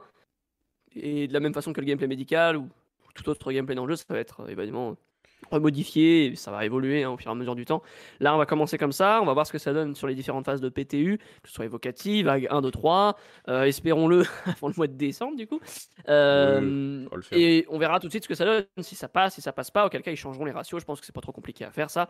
Et euh, ça nous permettra de voir un peu mieux euh, qu'est-ce que ça donne, même si voilà, bon je pense que c'est quand même une très bonne information, puisqu'en l'occurrence, étant friand de temps en temps de faire quelques gameplays pirates, c'est assez intéressant de prendre un mantis un gameplay fighter pirate, et se mettre bizarre, entre deux, entre deux euh, genre Arkelin, Hardcore, et tu chopes tous les C2 qui essayent de venir vendre, tu vois. Mhm. Et, et plutôt que juste les dégommer en faisant un petit peu de rançon, bah là, autant les dégommer et récupérer les caisses, tant qu'à faire. Ouais, il te faudra un vaisseau en plus, du coup. Oui, pour ramasser tout. Faut quelqu'un qui surveille et tout. Enfin, c'est quand même une, un gars. une sacrée bonne. un- un- je veux dire que j'imagine pas quelqu'un tout seul qui puisse faire ça. Quoi. Ça va être un peu. euh, Ça va être Oui, un Ah peu vrai tout seul, ça va être un peu compliqué dans le sens où, euh, ouais, ouais, ça va être compliqué. Par contre, c'est vrai que ça peut être pas mal si par exemple euh, la personne transporte, je sais pas moi, un artefact et tout qui est euh, super important, tu dégommes tout le vaisseau, puis après tu Ah ouais, passes clairement. 45 minutes à chercher l'artefact. Après, je pense qu'également, à terme, on devrait être capable aussi ouais. d'avoir des, des- des- une logique un peu poussée dans le sens où si vous faites exploser le vaisseau par l'arrière, évidemment, les caisses arrière qui étaient stockées à l'arrière du vaisseau vont péter, contrairement à celles de l'avant qui vont peut-être être un peu plus sauvegardées. Je pense qu'on pourrait avoir des, des- logiques comme ça, et à ce moment-là, l'intérêt serait d'essayer de détruire la partie non cargo du vaisseau, genre le cockpit d'un C2 par exemple, pour pouvoir rentrer dedans ensuite. Je sais pas si vous voyez le délire, ça peut être Mhm. marrant. Euh, encore une fois, on, ah, on peut spéculer longtemps là-dessus, hein, mais évidemment. mais on verra ce que ça donne à l'avenir, mais je pense que ça peut être assez sympathique. Euh, en l'occurrence, le deuxième sujet intéressant aussi qui a été évoqué dans cette Inside Star Citizen euh, de jeudi, c'était les avant-postes et les on va dire, zones coloniales. En quelque sorte, j'ai du mal à, à traduire ça. Et en l'occurrence, un- une sorte d'outil qui va leur permettre de fabriquer ces avant-postes coloniaux, comme vous pouvez le voir euh, juste ici. Euh, ce magnifique outil est appelé euh, Rastar, si je dis pas de bêtises. Oui, c'est ça. Et c'est euh, assez intéressant, comme vous pouvez le constater. Ça permettrait d'avoir les, les magnifiques euh, avant-postes coloniaux, comme on a pu les voir à la CitizenCon de l'année précédente sur Pyro, mais également, si j'ai bien compris, également sur Stanton. Oui, vrai. ça va être assez intéressant, et comme vous pouvez voir, ça a quand même un certain charme. Et ça va rajouter des- évidemment des, des nouveaux lieux d'intérêt pour des missions, pour tout ce que vous voulez, mais également des lieux de piraterie sur Pyro, puisqu'en l'occurrence, ça m'étonnerait qu'une orga pirate vous laisse accéder à son avant-poste comme ça, alors qu'ils entreposent de la drogue dedans. Oh, ils sont pas gentils hein, quand même. Non, ils sont pas gentils. Pas T'as grave, on ira avec Carrefour un Market tank. devant l'entrée, tu sais, libre service. Tu te ramènes en. C2 et tu sors le tank. C'est ça. Ah, un tank dans en la plus, soude, c'est- vraiment, ça a l'air super facile à faire comme faut le voir. Juste, il glisse un truc, hop, Mm, hop, c'est c'est réglé. C'est Ouais. ça rend d'une simplicité euh, euh, incroyable. Alors, c'est vrai qu'à mon avis, ça demande un petit peu de travail de polish. Là, c'est juste rajouter comme ça, machin, et forcément y avoir des mecs derrière qui passent pour que ce soit tout, tout nickel, tout beau. Mais c'est encore une fois une des choses qui, selon moi, montre le fait que c'est possible dans l'alpha qu'à terme, dans plusieurs mois ou plusieurs années, on puisse avoir des systèmes et des systèmes et des systèmes et des systèmes à la, à la pelle. Vous voyez ce que je veux dire? Oui. dans le sens où aujourd'hui, ils ont mis du temps à développer les planètes qu'on a et les systèmes qu'on a, mais avec des technologies comme celle-ci, évidemment, là, c'est à plus petite vite, échelle. hein, on- il construit pas une planète, Non. mais ça va beaucoup plus vite. Et imaginez des outils similaires pour construire des planètes, ça serait juste incroyable. Je crois que c'est ce qu'ils ont. Bah, de Bah, c'est ce qu'ils sont censés filer au studio, tu sais, il y a un studio Ouais, avec à 100 Montréal. développeurs ouais, qui, sont, qui sont censés monter, ils vont leur filer ça et les Mm. mecs ils vont être toute la journée en train de construire des assets pour des planètes et tout. Bah, là, là, clairement, euh, ça va aller très très très très vite. Et puis euh, les systèmes de planètes seront juste euh, incroyables si tu rajoutes ça dedans, C'est avec les Mm. missions qui vont avec. Mm. Évidemment que ça va avoir un certain charme. Mais s'ils arrivent à faire du Euh, procédural avec ça, ce sera encore mieux. Bah, encore mieux, oui, clairement. Clairement. Oui, oui, clairement. Ça, ça simplifierait encore plus la tâche. Euh, en l'occurrence, ils n'ont pas parlé de grand chose d'autre de plus dans cette inside de Star Citizen. Il y a eu également, on peut en parler rapidement, du, mon- du Monthly Report du mois d'octobre. Oui, Alors, c'est vrai. Ouais, on va parler rapidement dessus parce qu'il est très long. hein. Oui. On va parler des points intéressants. On va commencer très rapidement par parler de Gen 12. Souvenez-vous, j'en avais Mhm. fait une, une chronique il y a super longtemps Oui. sur Gen 12. euh, Je sais pas si vous vous souvenez, avec des petits schémas bien organisés. D'ailleurs, la, vidéo récapitulative est sur ma chaîne YouTube, je crois. Mhm. Et euh, t'as vu comment je place ma. Il arrête pas. Hein. Il Il arrête. pas. Quelque je- chose T'as même mis une commande Quelque dédiée chose. sur le chat donc euh, ça peut te faire plaisir. hein. Est-ce que- oui, en plus, il y a six fois mon lien dans le. Enfin bref. Oui, Et, j'ai fait euh, des tests en fait. Ah oui, mais ça marche bien. Oui, merci, mais ça marche bien. Euh, mais enfin bref, oui, donc cette, euh, cette euh, comment, euh, technologie de Gen 12 qui vise à optimiser un petit peu euh, euh, les performances liées à Star Citizen, parce que voilà, il est vrai que, comme je le disais également dans ma, dans ma, dans ma dernière vidéo, selon moi, les trois points qui bloquent les gens à arriver sur le jeu, c'est le coût d'acheter un vaisseau, Mm. c'est quand même 50 balles à avancer pour un jeu pas fini, je vous rappelle. Euh, le coût d'avoir une config PC qui tient la route. McFly, euh, tu pourras en faire l'expérience, je pense, assez facilement. Et enfin, euh, la traduction du fait que ce soit en anglais et que c'est pas forcément facile pour quelqu'un qui est pas forcément, Les euh, tutos aussi. on va dire, euh, ouais, les tutos aussi, voilà, ça, arriver. ouais, ça va avec un peu l'anglais parce que t'es un petit peu orienté quand même sur le site mais c'est tout, tout, tout le temps tout en anglais. Donc si t'es Ouais. pas forcément très bilingue ou que t'as pas les notions de base, bah, ça, ça peut être un peu compliqué. Mais en l'occurrence, Gen 12 devrait euh, faciliter au moins un de ces trois points, à savoir la config PC, Clairement. de sorte à ce que vous puissiez euh, réinvestir votre argent de config PC dans un meilleur vaisseau. je trouve que c'est une bonne stratégie marketing. Bonjour, Enfin, je besoin une carte graphique euh, pour Plus besoin de carte graphique, maintenant vous pouvez acheter CPU, un on sait. 8,99 pour ce prix-là. Mais je trouve que c'est clairement incroyable. Déjà, cette technologie, on a vu les effets positifs hein, depuis la 3.15. Je dis pas de conneries, Oui, 3.16, j'en c'est sais, vrai. je sais trop rien. Ouais, Euh, Il y a eu au début, quand, quand c'est arrivé, il y a eu 3.16, un vrai choc. Quoi. On était en mode dans l'espace, on atteignait 130 FPS. C'est un truc Oui, de c'est malade. vrai. Et, et même aujourd'hui, euh, bah, je pense que tu as pu le constater aussi, Max Fly, avec ton changement de config, Oui. euh, c'est propre. Quoi. Je veux dire, voilà, même moi qui ai une config relativement bas de gamme, euh, avec un i5 et une 1660, pour ceux qui s'y connaissent, euh, c'est pas incroyable. Et pourtant, j'ai des bonnes perfs. J'arrive à tourner même à 15-20 FPS à New Babbage, c'est jouable. C'est Mm. pas incroyable, c'est jouable. Et dans l'espace, on peut Mm. monter à 70, 80, plus. Et ça reste très intéressant à jouer. Mais il faut savoir que ça va encore s'améliorer avec une technologie qui devrait être complète, d'après les Mm. développeurs, ce- selon les développeurs, ouais, dès la 3.18, Oui. ou un petit peu plus tard si ça prend du retard. Avec Mais on devrait avoir quelque euh, chose avec Vulkan en Mm. plus. Ouais, donc là, on rentre encore plus dans les détails, ça devient très compliqué. Mais bref, pour faire simple, pour ceux qui ne sont pas développeurs, on est dans l'optimisation euh, et faire en sorte que ce soit un petit peu plus fluide et qu'on évite un petit peu les côtés entonnoirs Mm. du fait de devoir charger trop de trucs en même temps et que votre PC soit vite surchargé. Mais c'est très intéressant en l'occurrence, euh, cette petite euh, upgrade de performance. Ça va attirer, je pense, de- d'autres gens sur le jeu. Clair. Euh, dans la suite des informations intéressantes du Monthly Report, on a également, euh, on en parlait tout à l'heure rapidement de la 3.18, mais les nouveautés de la 3.18, on n'en a pas vraiment parlé, je ne sais pas si vous en avez parlé dans les semaines précédentes, mais à part le PES, il n'y a pas de nouveautés de grosses nouveautés intéressantes. Il y a évidemment le Drake Corsair qui a été Oh, ravancé Dieu. en 3.17.4, Ah, ça, c'est nouveauté de génial, la ça. semaine. Je m'y attendais pas. Personne s'y attendait, mais en même temps c'est bon, allez, on l'a déjà vu six fois ce vaisseau, on va en reparler. C'était mon vaisseau principal. Oui, c'est vrai que tu l'as acheté il y a des années en Ouais. plus, quasiment. Mais c'est en tout cas, c'est ouais, ça va être intéressant. On verra ça du coup hein, lors de l'IAE ou même sur les phases de PTU hein, bien avant. Euh, mais en l'occurrence, euh, ce que dont j'aimerais parler, c'est le Security Post Carea, vous savez, cet avant-poste hein, autour de Céline, là, euh, Ouais. système Crusader, qui va être réactivé par Crusader Security en 3.18, et ce, dans le but de rajouter encore une fois un nouveau point d'intérêt, avec certainement des petites missions qui vont par-ci par-là, mais également, et la légende dit que ça serait un peu le nouveau Jumptown, Mhm. parce qu'il y aurait apparemment des, de la drogue ou du loot plus ou moins intéressant qui traînerait là-bas. Euh, évidemment, c'est une zone de restricté l'area, vous pouvez pas vous pointer là-bas euh, comme si c'était pas Lisard. Euh, mais moi, je trouve que ça va être intéressant. Voilà, ça rajoutera un petit point d'intérêt Quelques supplémentaire. petits sneak peeks qui sont passés sympa. dessus d'ailleurs. Je pourrais essayer de vous les montrer Oui, après c'est vrai. euh, là-dessus. euh, Qui sont assez. euh, Je dois les avoir dans un coin. Ouais, bah tu les as. ou Sinon, ils sont sur mon Discord. Tu as. peut-être que tu les as aussi si tu es abonné au truc de Pipeline. Il y avait une news de 23h13 qui date du, euh, du 2 novembre. Il y a une photo. tu peux la montrer, hein, c'est pas... fait, ouais. Voilà, non, il rien de c'est eux qui l'ont publié hein, pour le coup. Hein, donc, euh, oui, en plus, c'est même pas un On voit la petite caisse rouge, euh, on voit la petite caisse rouge qui, qui est là. Là, moi, je l'ai repéré direct. Hein, le loot, vous savez, moi, je. Tu penses que c'est la hotline de la sécurité, c'est-à-dire que si tu as des problèmes, par exemple, avec un cadenas ou je sais pas, moi, avec ton alarme de sécurité à la maison, tu les appelles ici. Bonjour, sécurité Pascaréage, est-ce que je puisse vous aider? On dirait. Bonjour, je voudrais baisser mon crème stat. que le truc, je veux dire, on dirait une hotline de chez Orange. Tu peux faire un ticket pour. C'est vrai que c'est assez intéressant. Attendez, je reviens dans un tout petit instant, ne bougez pas. Ah. Un animal euh, fait n'importe quoi. Non, non, j'ai cru, mais tout va bien. C'est bon. tout va bien, c'est merveilleux. Euh, je disais quoi déjà? Ah oui, c'est vrai. Bon, cet avant-poste, comme on peut le voir, c'est en avant-poste qu'on connaît déjà, mais c'est vrai qu'il a une gueule un peu. Là, ça va être plus joli. Bah là, pour l'instant, il y a plein de caisses euh, entassées dans ce endroit. c'est le bordel, ouais. Oui. Le bordel. Là, ça passé hier, je me suis fait dessouder par un, un, gentil chasseur de primes. Ah, un PNJ ou un joueur un joueur Ah non, un joueur joueur. Euh, il m'a pris, euh, il m'a pris un peu par. J'adore moi les mecs qui te, qui te prennent par derrière. C'est toujours magique. Ah.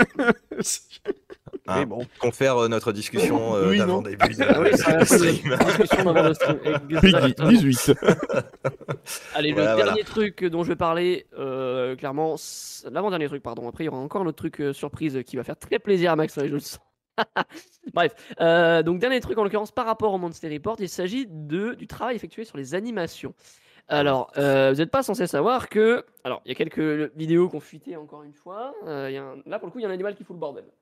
Ça va Oui, mais en fait, il, regarde le stream, donc là, il a peut-être une pub en ce moment. Bah, c'est ça, ouais. Oui, il Franchement, j'ai désactivé les pubs. Hein, il n'y a pas de pub sur Twitch. Donc, il est intéressant de constater euh, que euh, les créatures vont faire leur arrivée incessamment sous peu sur le, le Pas de mise à jour pour le moment indiquée, euh, mais pour ce qui est des créatures, l'animation a commencé, des différents jobs d'animation, sur des insectes. Alors pour des raisons évidentes de sécurité, on va pas vous montrer des screenshots. On les a montrés. Mais ça commencerait. Vous avez déjà montré? Bon, bah, cette espèce d'insecte là. ouais, ouais, ouais, dans les... J'en ai fait un peu aussi sur ma chaîne avec Amanda.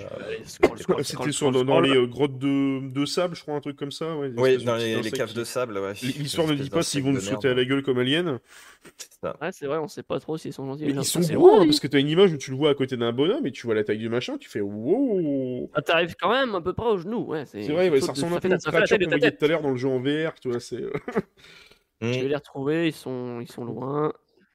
Putain, la vache, ils ont, ils ont Mais tu sais, plus c'est gros, plus c'est facile de tirer dessus, hein, c'est l'avantage. c'est l'avantage, ouais. Bah, après, la truc, c'est qu'il fait la taille de ta tête. Faut pas se tromper, hein, ta tête, mm. Ah, je l'ai retrouvé, c'est bon. Alors, je sais pas si c'est exactement ce lien-là, mais je crois que oui. Euh, Est-ce que je peux faire ouvrir le lien? Oui. Voilà, c'est Oui, exactement, c'est celui-ci. Ouais. Ça vous arrive quand même un peu au haut du mollet, là, oui. clairement. Gros sur la euh, tête, gros sur d'un casque, on va dire. Ça fait la taille d'un casque, ouais, ça, ça vous dégomme à mon avis. Si ce truc est hostile, après, s'il est gentil. Euh, alors, je, sais pas, mais euh, je me demande si ça sera vraiment aussi ou pas, parce que sinon, il va falloir euh, qu'ils codent les IA et tout le bordel pour qu'elles puissent se décider à, euh, t'attaquer, à faire des, des, scripting et tout. Quand tu vois que les, les PNJ sont, ont encore le monde en 7 FPS et qu'ils sont pas rapides, je suis pas sûr vraiment que, ces bestioles t'attaquent. Je, je sens plus le truc passif qui va traîner dans ah un bah, Je, je, je, je, te rejoins, de la décoration. Je te rejoins, Max Fly, parce que effectivement, normalement, les bestioles sont, enfin, en théorie, seraient moins intelligentes que les humains. Donc, quand tu vois le niveau de l'IA humaine dans le jeu, les bunkers. Waouh, ouais, ils vont être sacrément connes. Ah, ah, bah, ils vont pas bouger, quoi. FPS, ils vont voir le monde en 2 FPS. Voilà, malheureusement, ouais, ça va être euh, assez compliqué. Mais bon, encore une fois, ça. sera amené à évoluer. Mais c'est intéressant, voilà. Et puis la dernière information à communiquer cette semaine, c'est l'event que j'organise la semaine prochaine. Yes. oh, il fait sa pub tout le temps, c'est infernal. Petit event Among Us. Voilà, si vous voulez participer, n'hésitez pas. Vous avez les ah oui, oh, tout le monde le fait, celui-là. Et pas du tout inspiré de ce qu'on a précédemment fait avec oui, Max Oui, on en reparlait, on en reparlait d'ailleurs tout à l'heure avec, euh, avec euh, Laird, justement. Mais bon, voilà, si vous savez pas quoi faire le vendredi 12 euh, à 21h30, n'hésitez pas. Voilà, vous avez le, la vidéo euh, sur ma chaîne YouTube. Très bien. Très bien. Toujours sympathique. En attendant de le faire sur ton 890 acheté IRL, c'est ça? Ouais, ouais, je l'ai acheté. Bon, non, j'ai commencé avec les AUC, mais bon. Il a commencé quelque part. Ouais, exactement. bon. exactement. Bah, clairement, on a fait le tour hein, des, des dernières petites infos, je pense, hein, de, de, de la Bon, bah, salut, alors, euh, Je crois pas avoir oublié grand chose. oui, bah oui, en l'occurrence, moi je vais vous abandonner, puisque moi je suis là pour ma chronique, j'encaisse le chèque et après je bloque. Hein, c'est dommage parce qu'on aurait parlé de deux news après qui auraient pu t'intéresser. Genre Star Marine Euh, non. Non, c'est pas Star Marine. on, va parler, on va parler de Star Wars Andor et de Jedi Tales. Si tu les as vus, évidemment. Ah, ah. Non, je les ai pas vus. Allez, bah non, je C'est pas grave, vais on te t'enverra des, trucs pour te spoiler. Bah, pour la peine. donc je vais me barrer très vite alors. pour éviter le spoil. ouais. bon, enfin bref, sur ce, c'était un plaisir. Très, bon, très bonne suite de stream à vous. hein. Et puis, Ah, euh, merci. Marche, Star Wars, c'est toi. bien. Et puis, bah, à la semaine prochaine. Hein, Ah, oui. du coup. Au revoir. Yes, allez, Ciao, ciao, ciao, ciao. les gars.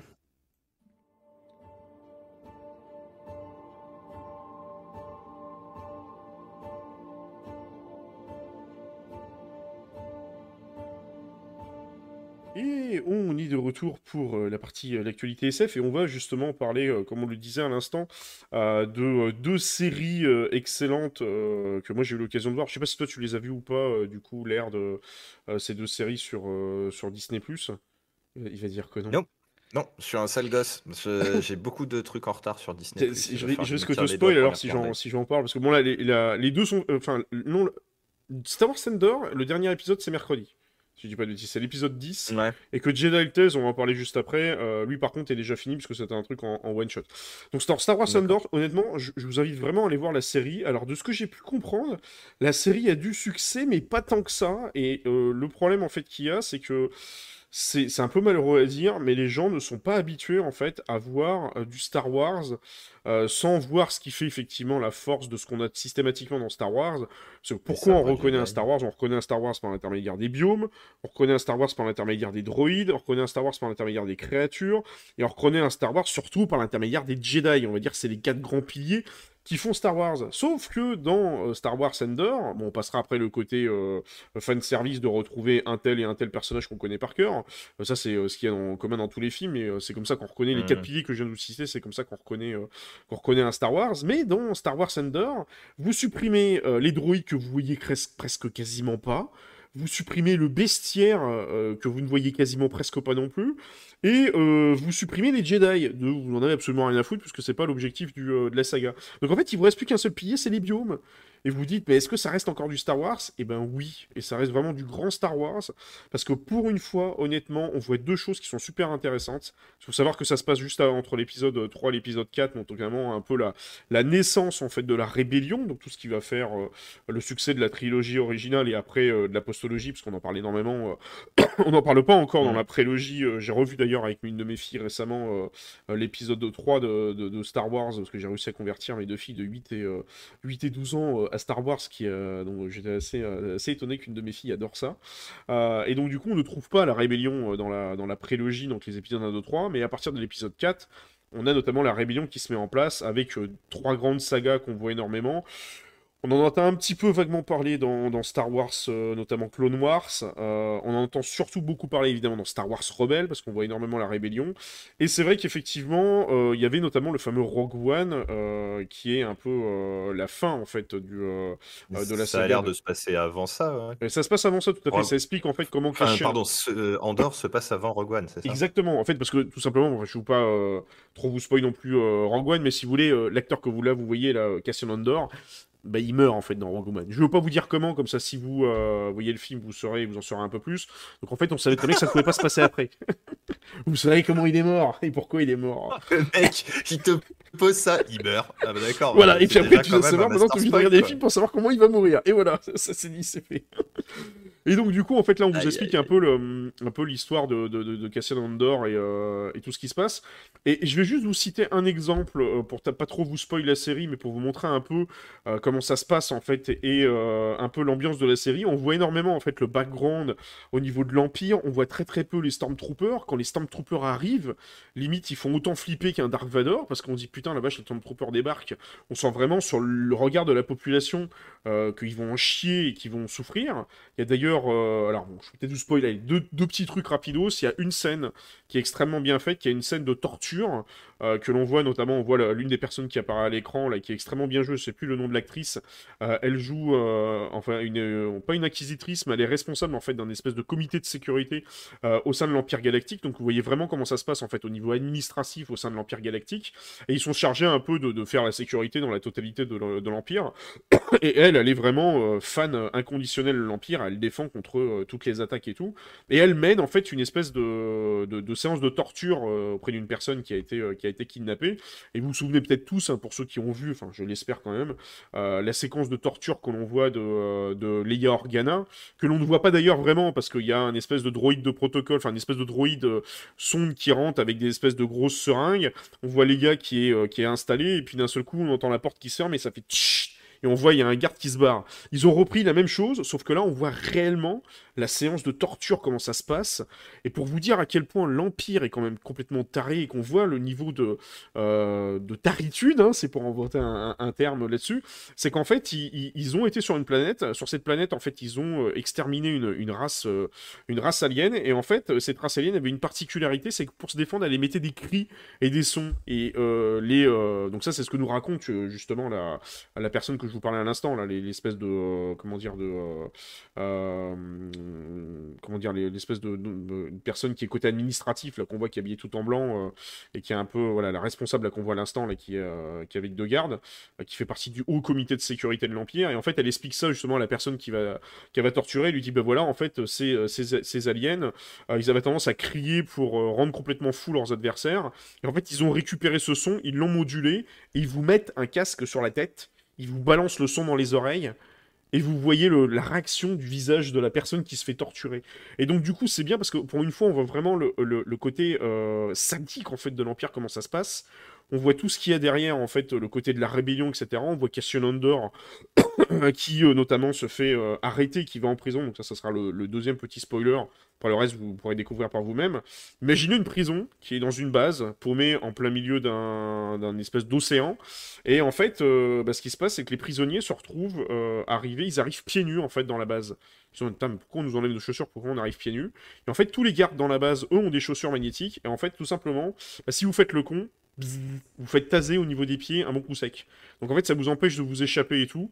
Et euh, là, on voit vraiment en fait le, côté, euh, déjà le simple fait de vous mettre pieds nus, euh, ça vous met carrément à nu en fait limite. C'est vous êtes, vous êtes à nu, vous êtes, vous pouvez rien faire, vous pouvez pas vous défendre. Et en même temps, ça sert d'objet de, torture. Et en même temps, ça sert d'objet pour éviter que les mecs s'évadent.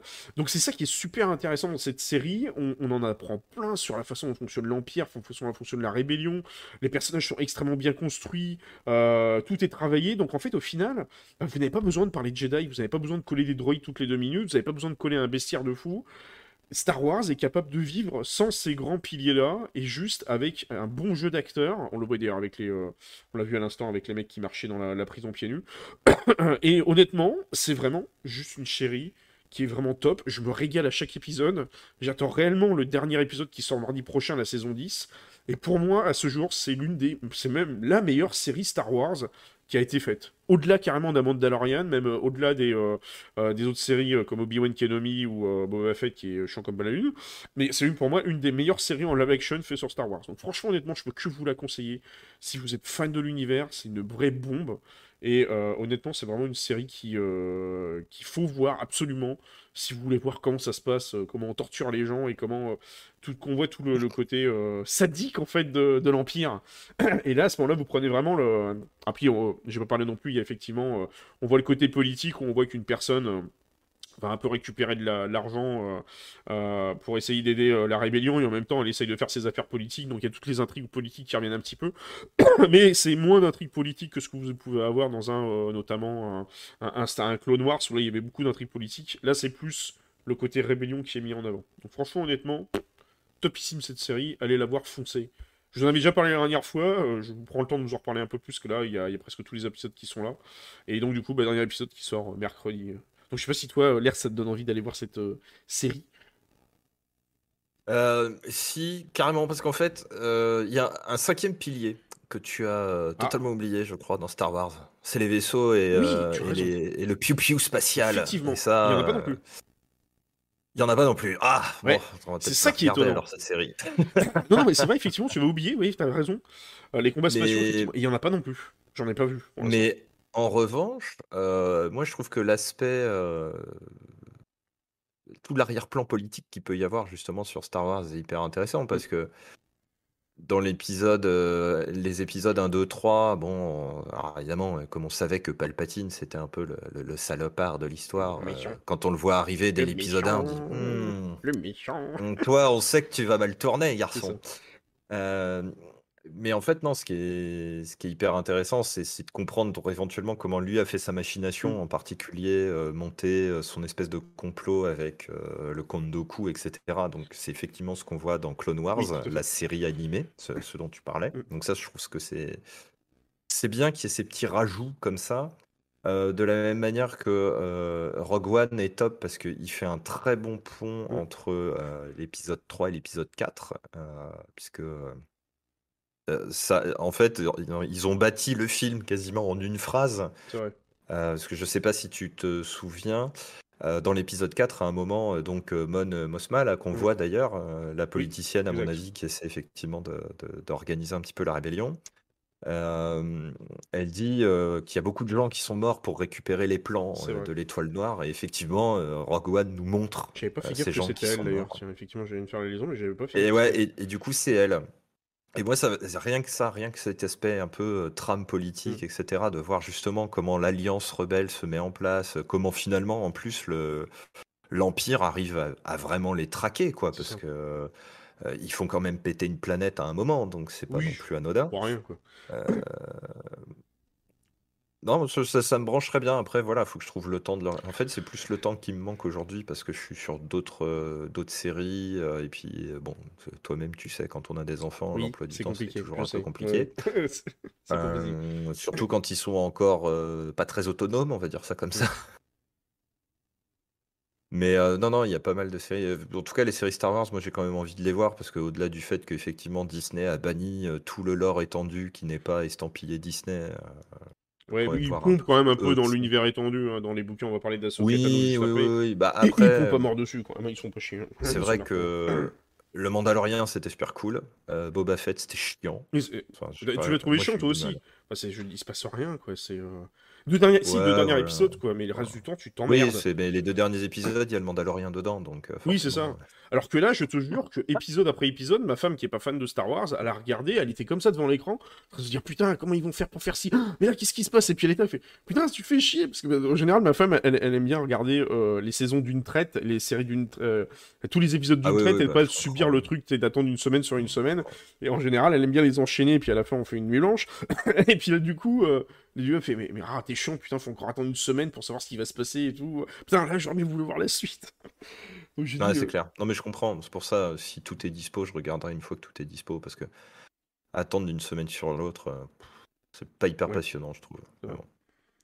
Mais du coup, si t'as euh, si t'as pas trop le temps, euh, on va parler justement de la de la deuxième qui est justement hop, je vais on va la remettre ici. Hop. Jedi Tales. Jedi Tales. Alors honnêtement, je m'y attendais pas du tout à celle-là. Euh, je pensais. je- Ce qui suit euh, Lord 66, c'est ça, Alors, c'est plus- Non, même pas justement. C'est ça qui est particulier. C'est c'est encore plus spécifique que ça. En fait, le principe des Jedi Tales, c'est que ça va mettre l'accent en fait sur un personnage en particulier et t'expliquer euh, sous des formats courts de 10-15 minutes, si je me rappelle bien, euh, des, courtes histoires en fait euh, sur. Là, alors les deux personnages qui sont mis en avant, c'est d'abord le comte Dooku, où tu le vois euh, notamment sur deux missions euh, avec euh, Qui- Qui-Gon Jinn, et Mhm. notamment tu vois la naissance d'Ahsoka Tano, et tu la vois aussi Ahsoka Tano sur un au moment où elle se fait exiler après après l'ordre 66. Enfin, elle, elle s'est, enfin si vous avez tous vu Clone Wars, vous savez qu'elle s'est barrée de l'ordre Jedi, et après évidemment elle s'est cachée par rapport à l'ordre 66. Et d'ailleurs ils t'apprennent euh, comment elle a fait pour échapper au, euh, pour être aussi, on la voit d'ailleurs, elle s'entraîne là, euh, elle fait de l'entraînement, et elle t'explique, t'es- on t'explique un peu comment elle a fait pour, pour s'échapper en fait par rapport aux, aux clones, qui, au contrairement à ce qu'on peut croire, sont quand même diablement efficaces et peuvent te mettre KO un Jedi si il fait pas gaffe. C'est, pas les Stormtroopers qu'on a complètement débilos après. là, on avait vraiment des, avec les clones, parce que vous savez, il y a les clones qui eux ont été complètement décommissionnés, pour reprendre une, expression que vous connaissez en gestion de projet. ils ont été décommissionnés par Palpatine, ils ont été remplacés par les Stormtroopers. Les Stormtroopers, en fait, sont mal formés, et c'est pour ça qu'ils sont aussi inefficaces. Alors que les clones, eux, par contre, sont d'une efficacité redoutable.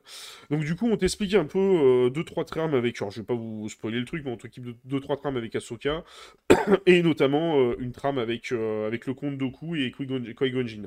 C'est quand même relativement intéressant et je pense que ça va peut-être euh, par la suite, s'il y a une saison 2, peut-être aller vers d'autres personnages et on va peut-être mettre en avant d'autres personnages. Mais ça se regarde très facilement, hein, c'est des courts épisodes de 10-15 minutes à tout casser et puis euh, c'est fait par. Euh, l'animation est faite par notamment les, ceux qu'on fait Bad Batch et Clone Wars et il y a une animation sur, où on te montre un biome qui est juste magnifique avec une planète, euh, je sais pas si on va le voir euh, juste après, euh, qui est une planète en fait où il y a, t'as l'impression d'avoir un espèce d'été indien avec des arbres et tout qui sont dans des couleurs un peu d'automne, avec des effets et des jeux de lumière. Là t'es là, tu fais waouh, le biome il est juste sublime. Mais par contre là effectivement on est vraiment plus dans le fan service et là on retrouve ce qu'on disait tout à l'heure, les piliers avec les Jedi et ainsi de suite puisqu'on suit les personnages qu'on connaît quand même relativement bien le compte de coup, c'est intéressant parce qu'on le connaît trop peu, je trouve. je pense, ouais. ouais. Et donc, il y a des trucs, trois trucs qui sont assez intéressants sur le compte de coup. Ahsoka, on la connaît un peu quand même en long, large et en travers, donc on sait euh, la totalité de son histoire, donc vous n'allez pas apprendre énormément de choses, mais ça, ça se regarder assez facilement euh, sur ces deux petits, euh, sur ces deux petits arcs narratifs faits en images d'animation qui d'ailleurs sont très très beaux, je trouve. On la voit la planète là avec les, ah, effets de hein. lumière et tout. Donc franchement, c'est assez. Ah, c'est vrai que ça rappelle beaucoup Clone Wars. Bah, c'est fait par les ceux qui ont fait Clone Wars et, et Bad Batch, donc. C'est les mêmes animations et tout. Bon, sauf qu'ils ont un peu up les graphismes. Donc franchement, honnêtement, euh, petite série sympathique à, euh, aller voir. Euh. Par contre, qui est disponible, qui est disponible en entier. du coup, sur, sur Disney+, vous n'allez pas devoir attendre pour, pour, la regarder, pour la regarder en entier. Alors ensuite, on va passer par deux petites news, et après on passera du coup sur la chronique, euh, sur la chronique de l'air. Je, je, vois qu'on est à peu près dans, les, euh, dans le temps, dans le timing. On va passer sur... Euh, alors, c'est rare quand je parle de ça, mais il fallait que je vous en cause. Il y a une nouvelle série qui est arrivée SF, mais ce coup-ci, par contre, à la télévision. Alors, je suis désolé si vous regardez pas comme moi la télévision, vous allez pas pouvoir la voir, mais c'est sur TF1. Ça passe notamment, je crois que c'était mercredi 2 novembre. C'était le premier. Il fait de la pub pour Bouygues. oui, au secours. je me suis surpris moi-même quand j'ai vu cette news, mais bon, je me suis dit, je vais vous en parler. C'est une, euh, une, série SF d'ailleurs qui est assez particulière. Donc vous avez des épisodes qui vont avoir lieu euh, euh, quasiment toutes les semaines sur TF1 avec les épisodes 1, 2, 3 qui ont, comment dire, qui ont commencé récemment. Je, vous mets un petit peu le, trailer. Donc en fait l'histoire de cette série c'est un peu en gros comment dire il y a une, un espèce de débris. Alors ça se passe aujourd'hui, hein. ça se passe de nos jours, mais ça reste quand même un peu de la, science-fiction. Je, sais plus s'il y a un genre d'ailleurs de la SF qu'on a que tu avais expliqué un des genres justement où tu, tu prends des, des, des trucs des éléments de science-fiction, mais tu le rattaches dans notre time temporel actuel, je crois. Il y a, un, genre de l'ASF qui est, euh, qui est spécifiquement dédié à ça. Et en gros, euh, du coup, bah, c'est une, série de chez NBC. En fait, il y a une espèce de débris qui tombe de l'espace sur Terre.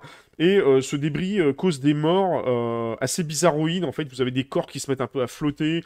c'est un peu comme si la gravité trafiquait autour de ces débris. Et évidemment, le problème qu'il y a, c'est qu'il y a quelqu'un qui récupère ces débris, qui les vend au marché noir et qui s'en sert notamment d'armes, etc. et tout, pour faire un petit peu le, bordel. on le voit d'ailleurs, on voit une espèce de, corps qui flotte un peu dans, l'espace, euh, enfin, il flotte carrément au-dessus d'un champ, donc c'est assez bizarroïde. Et euh, donc du coup, on suit en fait tout simplement euh, une équipe de d'enquêteurs un peu spécialisés, on dirait un peu des enquêteurs à l'Interpol, qui découvrent cette espèce de débris magique et essayent de récupérer les différents fragments et tout évidemment, on va sûrement avoir plein de plein d'énigmes sur euh, d'où vient ce débris, qu'est-ce que c'est exactement, qu'est-ce qu'il y en a. Moi, je vous donne ma main à parier qu'on aura la réponse euh, genre dans les euh, trois dernières secondes de la saison 1 et on aura la réponse dans la saison 2 et que la saison 1 ça va servir uniquement à faire placer les acteurs. Mais ça peut se laisser regarder. D'ailleurs, je, crois qu'il me dit quelque chose l'acteur principal là qu'on voit depuis tout à l'heure. ouais, sa tête me parle aussi, mais je saurais plus te dire où.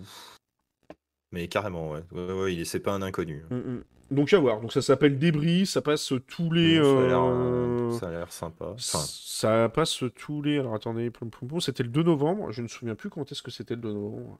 Mercredi. C'était mercredi, voilà. Donc ce sera sûrement tous les mercredis sur. Euh, sur, euh, sur TF1. Donc si vous avez vous regardez la télévision, vous avez j'ai les trois derniers épisodes à rattraper, enfin quatre derniers épisodes d'ailleurs à rattraper. C'est étonnant qu'ils en aient mis beaucoup d'ailleurs. Sinon, il est peut-être dans le replay de TF1, il faut les regarder. Ouais, aussi, les fameux replays de TF1 qui sont toujours une purge à regarder. Euh, enfin, moi, j'ai laissé tomber parce que c'est. Euh, Tous les replays sont casse-couilles à Ouais, ouais, ouais, c'est.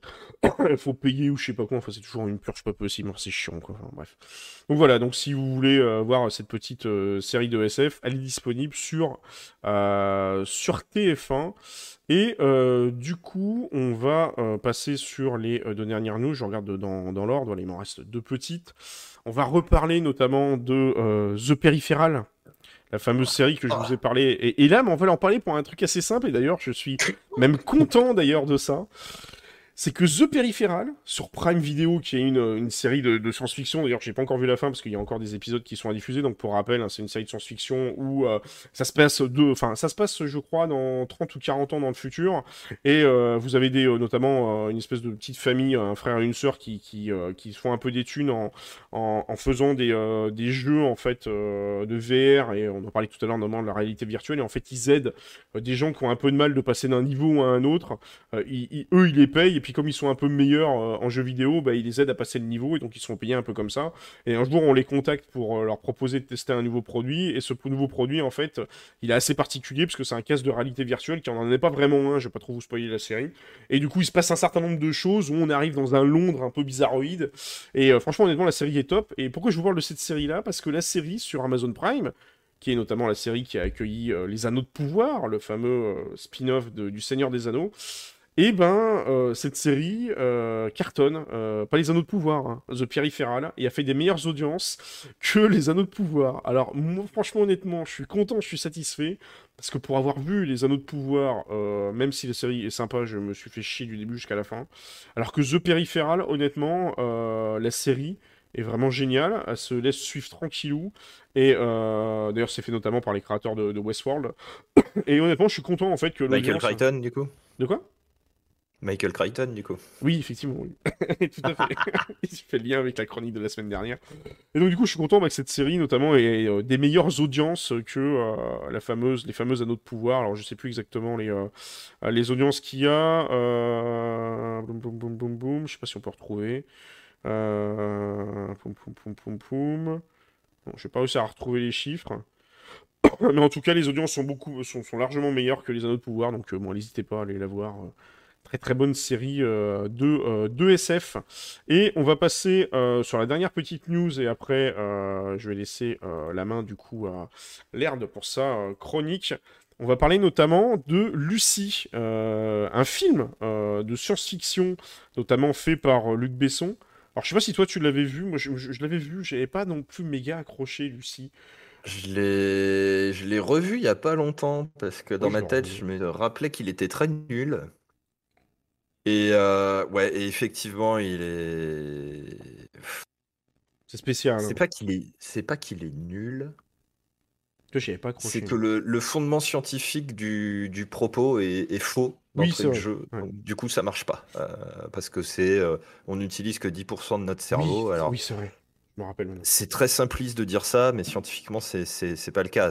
Notre cerveau, on en utilise beaucoup plus. Et consciemment, il y a des choses qu'on fait et qu'on maîtrise euh, au quotidien. Et c'est pas, enfin, le, déjà les 10% sont pas bons. Et puis après, il y a effectivement toute une partie qui, qui n'est pas gérée aujourd'hui, que d'autres animaux sont capables de gérer. Euh, mmh. Quand tu penses par exemple aux je sais, les otaries ou les phoques, je ne sais plus, euh, quand elles sont en plongée, et comme elles ne respirent pas sous l'eau, est-il nécessaire de le préciser, elles ont la capacité en fait de réduire l'afflux sanguin dans certaines zones de leur corps qu'elles n'utilisent pas quand elles sont en plongée. Euh, chose que euh, quand tu regardes certains apnéistes qui sont capables de rester hyper longtemps sous la flotte, bah, tu te demandes s'ils sont pas capables d'atteindre un peu ce niveau de conscience entre guillemets. Alors est-ce que ça, ça marche comme ça? Je ne sais pas, mais l'individu lambda euh, tel que, tel que toi et moi, je pense que l'apnée, plus de 30 ou 45 secondes, c'est compliqué. J'ai fait une minute quand j'étais jeune, mais c'était il y a longtemps. Hein. Ouais, on était déjà. aujourd'hui, je pense que je fais 45 secondes vu que je, fais de l'asthme aujourd'hui, en même temps, ça va être compliqué. Hein. compliqué Donc, euh, donc y a ça. Et c'est pour ça que je trouve que le film, bon, et en film d'action, bah ouais, c'est un bon baisson, mais après, en. Oui, C'est vrai qu'il est doué pour ça, mais le problème, c'est que moi, je trouve que c'est un peu son défaut sur certains films, hormis Le Cinquième Élément, qui pour moi est un best-seller, notamment, ah, euh, notamment l'autre film qu'il a fait, c'est Léon qui est aussi excellent, qui est vraiment génial. Après, il y en a d'autres, mais j'en ai pas le souvenir, mais c'est les deux qui m'avaient vraiment marqué. Mais c'est vrai qu'on commence à, à, taper sur des transporteurs ou même sur Taxi, ah, putain, ça devient excessif, quoi. c'est, t'as envie de dire, c'est bon, ça va, on a compris, il y a des bagnoles, ça roule vite. Mais en fait, c'est, c'est, comme dirait le JDG, tu sais, t'as l'impression que tu, tu, te, tu secoues des clés, tu sais, sur un bébé, euh, devant un bébé, et que si t'arrêtes de secouer les clés pour qu'il y ait un truc qui bouge, le bébé, il meurt asphyxié, quoi. Allez, les clés, les clés, il y a un truc qui bouge, il y a un truc qui bouge. tu te poses pas, quoi. C'est infernal. Bah, c'est ouais, alors c'est bien, c'est que c'est quand même un peu mieux habillé qu'un Zack Snyder, par exemple, quand il fait un, un Sucker Punch, où là, le mec a juste pensé à des scènes et il les a mises bout à bout et ça n'a pas de sens. Euh, Besson, il pense à des scènes, il, il arrive à les mettre bout à bout. Mais le problème, c'est que, bon, après, scénaristiquement parlant, dans le fond, euh, il n'y a rien d'hyper profond, d'hyper puissant. Alors, je ne veux pas faire le vieux con qui aime les, les films avec des scénars hyper profonds, hyper puissants, euh, vu que je regarde les Avengers avec grand plaisir. mais il y a on ressent pas l'enjeu comme il y a effectivement dans le cinquième élément ou dans Léon euh, ou dans normalement c'est il a aussi fait Nikita oui exactement et il y a vraiment des enjeux dans ces films en fait euh, là, bah, Luffy, non, il n'y a pas d'enjeu.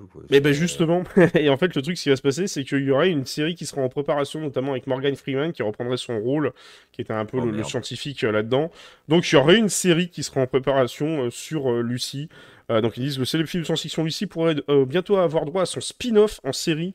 Selon les informations exclusives de Variety, Morgan Freeman serait en pleine négociation pour jouer dans une série dérivée du film de Luc Besson. Donc je ne pense pas que ce sera Luc Besson qui sera derrière, il va peut-être sûrement vendre les droits euh, par rapport à ça. Et du coup, il y aurait, ça serait un peu un spin-off. Donc après, est-ce que ça va pas expliquer notamment euh, toutes les méthodes utilisées derrière, etc. Parce que je, je, me souviens plus exactement du postulat de la série, à part effectivement l'histoire des 10%.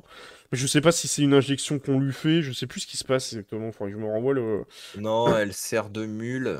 Et ah, elle, sert de mule. Euh, elle se fait embarquer, et je, je sais même plus par qui, et finalement il lui, lui kick le ventre, et il y a une des pochettes qu'elle transporte qui se vide, euh, qui se vide en elle. Et c'est comme ça que le, le produit, en fait, bah, la mmh. contamine. Et donc on va sûrement expliquer. C'est ça quoi ça me fait penser, ça on dirait un peu, euh, tu sais comme dans la mémoire dans la peau, là, tu sais où tu vois dans les euh, dans les épisodes suivants, tu vois le notamment l'espèce de euh, de comment dire de pas de oui c'est ça le programme qui se met en place justement pour essayer de faire en sorte que les gens deviennent complètement fous. T'as beaucoup de séries comme ça qui se basent sur ce genre de trucs pour faire des spin-offs et tout. Voir ce que ça va donner. À mon avis, ça va être genre le, genre de série où vous allez poser votre cerveau là, vous l'enlevez, là vous le posez sur le coin de la table de chevet, et puis vous regardez ça tranquillement. Et euh, c'est quand vous êtes euh, la tête dans le cul après une journée de boulot difficile, euh, il faut pas trop réfléchir. Vous avez ce genre de série quoi. Oui, ça fait le job, ouais, c'est ça. C'est un peu, c'est un peu dans ce genre là quoi. Donc voilà ce vous pouvez dire notamment pour l'actualité côté, côté série cette semaine. Et ce que je vous propose, c'est qu'on passe tout de suite, petit jingle, et on va passer sur la chronique de l'herbe juste après. Oh mince.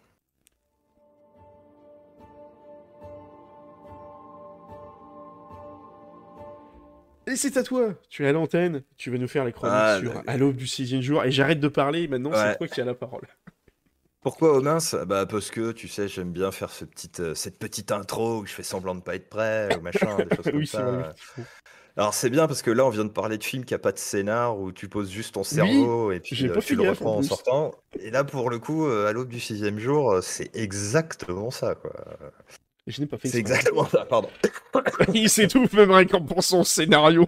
Je, m'étouffe en pensant au niveau de. Mon Dieu, je vais faire une chronique sur ce film et je dois vraiment être taré. Je me rappelle même euh... Je suis obligé de le dire.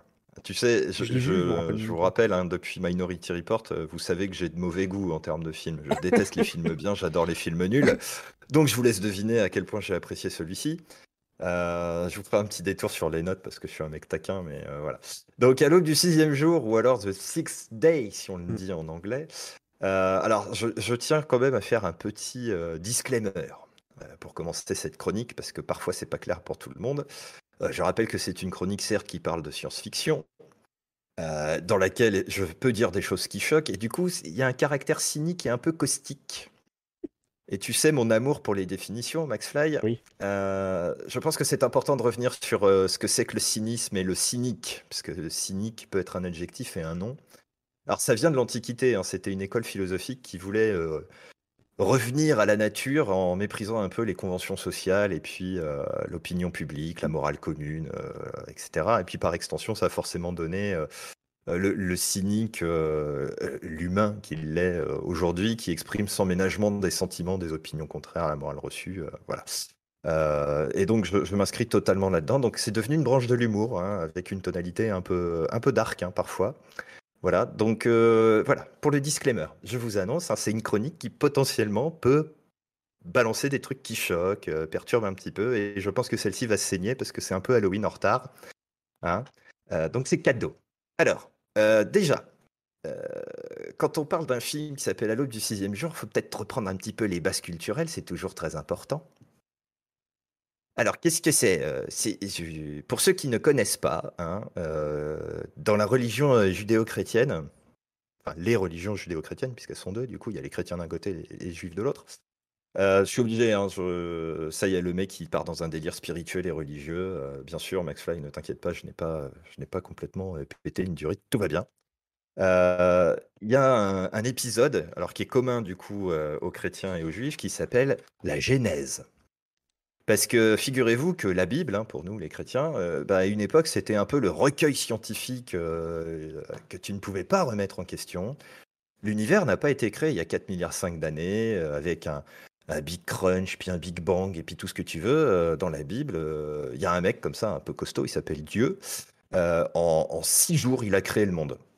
Comme ça. Voilà. Alors, euh, ça s'appelle l'Hexaméron, l'épisode euh, en question. Alors, hexa pour 6 en grec, et puis euh, ça veut dire jour aussi en grec. Donc, les deux ensemble, ça fait Hexaméron. C'est super rigolo. Alors, je vous le fais rapido.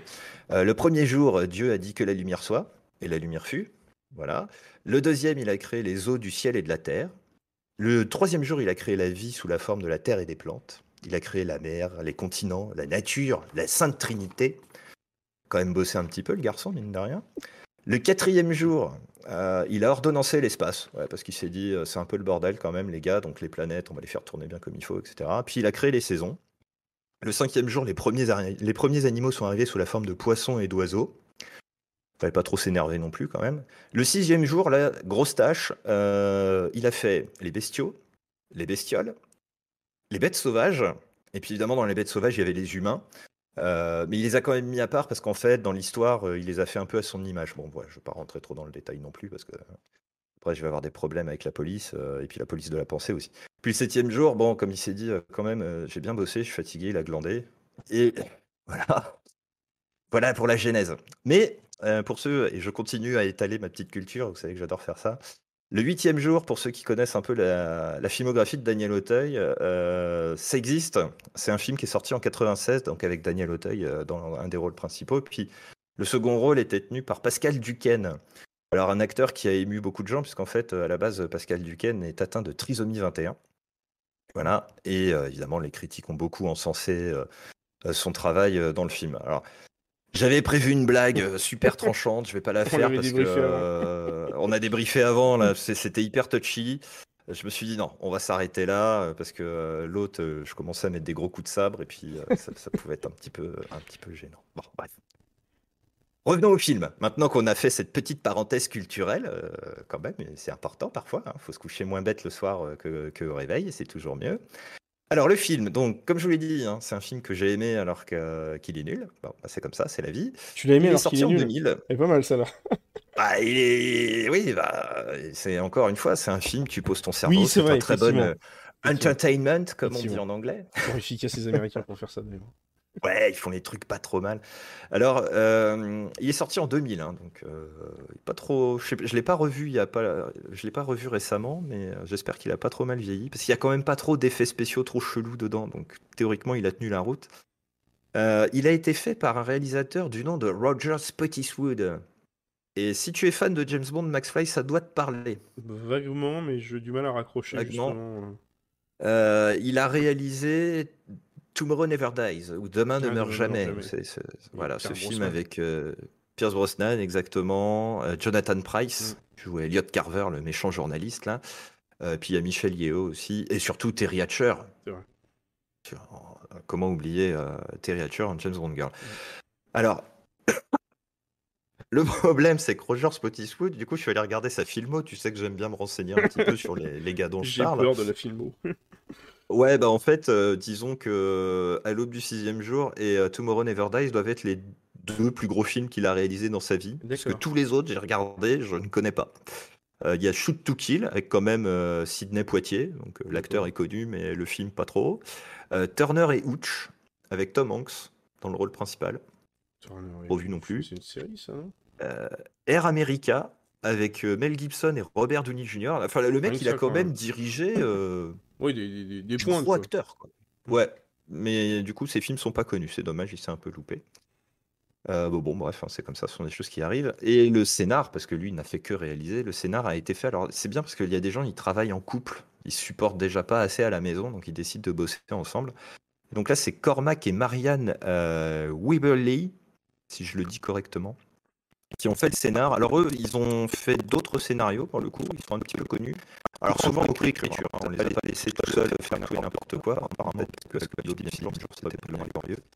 Euh, ils ont Charles Angel 2, hein, celui avec Demi Moore dedans, Bad Boys 2, et puis les Gates. En anglais, ça s'appelle National Treasure, si, vous regardez. Il y avoir un- une nouvelle version, d'ailleurs, qui est... euh, Et, Ouais, euh, qui, va être en télé direct, je crois. ouais, et il va y avoir une, une série, d'ailleurs, qui a l'air d'être... J'ai l'impression, pour avoir vu Ah, la bande-annonce sur il a- on dirait qu'il y a une série qui a l'air un peu spin-off autour de Benjamin Gates. Enfin, je, je suppose, hein, Moi, quand j'ai vu, la- euh, quand j'ai vu la- le, le trailer, euh, ça avait, ça avait Ouais. l'air d'être du spin-off de... Mais c'est très bien, franchement, ils sont vraiment bien, les Benjamin Gates. Ils sont, ils sont pas mal, hein, franchement. Bon, après, il faut Nicolas aimer Cage, Nicolas Cage. hein, mais- Oui, faut- après, il faut aimer Nicolas, mais ils se, démarquent quand même plutôt pas mal. donc, euh, Ouais, c'est un bon, euh, c'est un bon euh, Tomb Raider détendu, on va dire ça, comme ça. Tomb Tomb Raider, euh, full public, c'est ça. Euh, donc du coup, revenons sur ce film qui dure quand même 2h04, il faut être motivé pour le regarder en plus. Euh, donc, dans les acteurs, on va aller très vite, hein, il y en a que deux connus, hein, il y a celui qu'on voit sur la photo. euh, alors oui, j'ai pas fait de film parce que euh, il y avait pas beaucoup d'images dispo, et puis en plus euh, j'étais un peu à la bourre. hein, voilà. Euh, donc il y a Arnold Schwarzenegger. Voilà, c'est le gars que vous voyez sur la photo, bien sûr. Est-il encore nécessaire de le présenter, ce garçon? Je ne crois pas. Et l'autre, qui est un peu connu, ouais, si, c'est vrai, il a été gouverneur de Californie, en plus. Mais ils n'ont pas amendé la Constitution pour en faire le président des États-Unis, comme ils le disent dans il a joué dans Man. Terminator, surtout.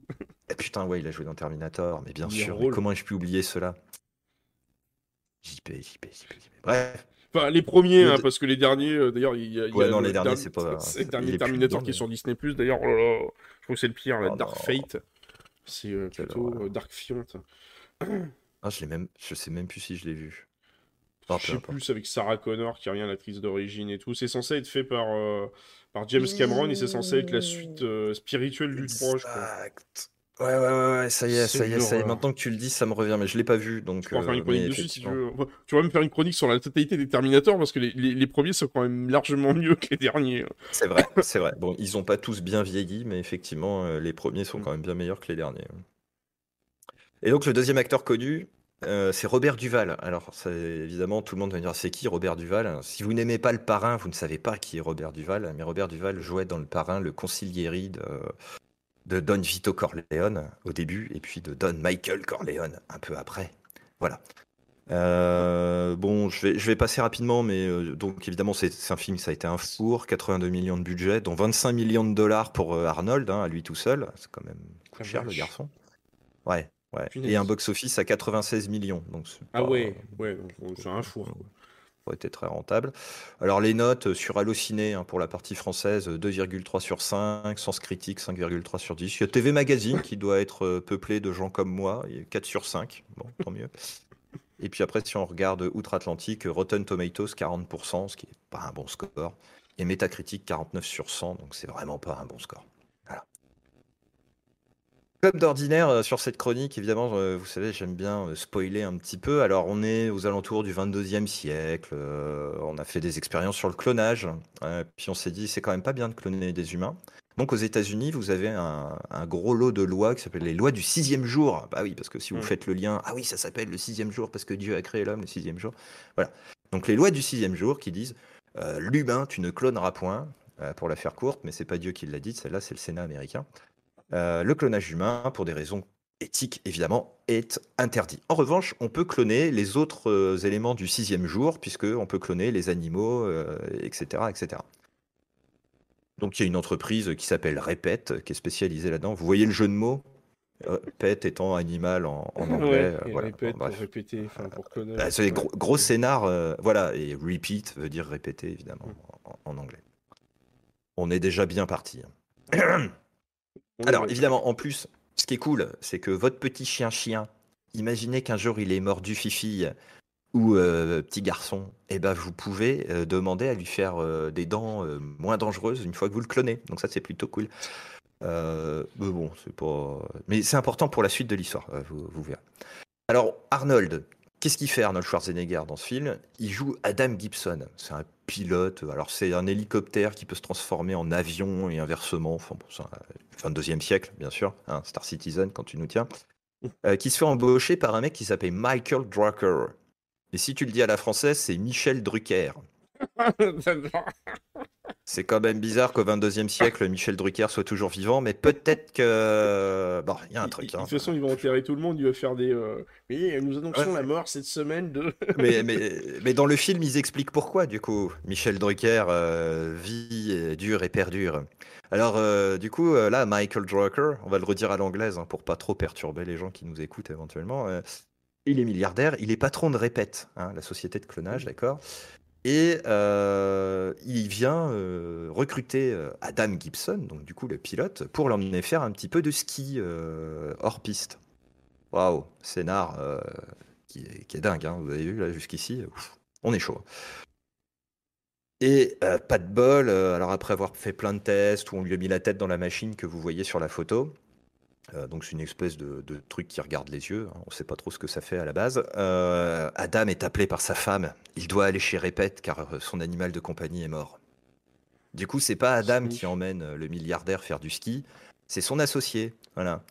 Puis au passage, on apprend que Adam, il est plutôt un peu rétrograde, il aime pas trop la technologie, donc il, vit il conduit dans une vieille bagnole américaine des années 70. Alors 1970, on est au 22e siècle, je le rappelle, donc vous voyez le truc. Ouais, vieille du coup. Hein. C'est ça, elle est plutôt vieille, mais il l'entretient bien. Hein, il la bichonne comme pas possible. Donc son associé y va, et puis euh, apparemment, bah, son associé se fait tuer. Parce que des activistes euh, anti-clonage, anti tout ce que vous voulez, euh, attaquent Michael Drucker. Je vous rappelle qu'on le dit toujours à l'anglaise. Hein. Et, tout le monde meurt. Sauf que le soir, quand Adam rentre chez lui, il voit que c'est la fête. Il comprend pas trop pourquoi. Et puis il se rend compte qu'en fait, sa femme et sa fille sont en train de faire la fête avec un autre mec. Le problème, c'est que l'autre mec, c'est lui. Alors là, il comprend pas trop. Eh oui, ah, oh mon dieu, mais ça veut dire qu'il a un hologramme. Ah non, là, il a un clone. Ah, vous comprenez là où on en arrive? Il y a peut-être des mecs qui n'ont pas trop respecté la loi. Ah, c'est un bon intrigue. Ils cloné le chien à la base, non Ah ouais, donc ils ont pas cloné, ils se sont gourés, ils ont pas cloné le bon chien, ils ont cloné le chien avec des gros muscles. J'imagine le mec dans l'entreprise. Alors attends, chien, humain, humain, chien, chien. Non mais il était bourré. Tu une série hier soir et puis là il prend la pipette. Mince, j'ai cloné l'humain à la place du chien, le con. c'est ah, encore cet enfoiré de stagiaire qui s'est gouré d'étiquettes sur les pipettes, c'est insupportable. Ah non mais c'est terrible. Oh mon dieu, Alors ce que j'ai oublié quand même de préciser.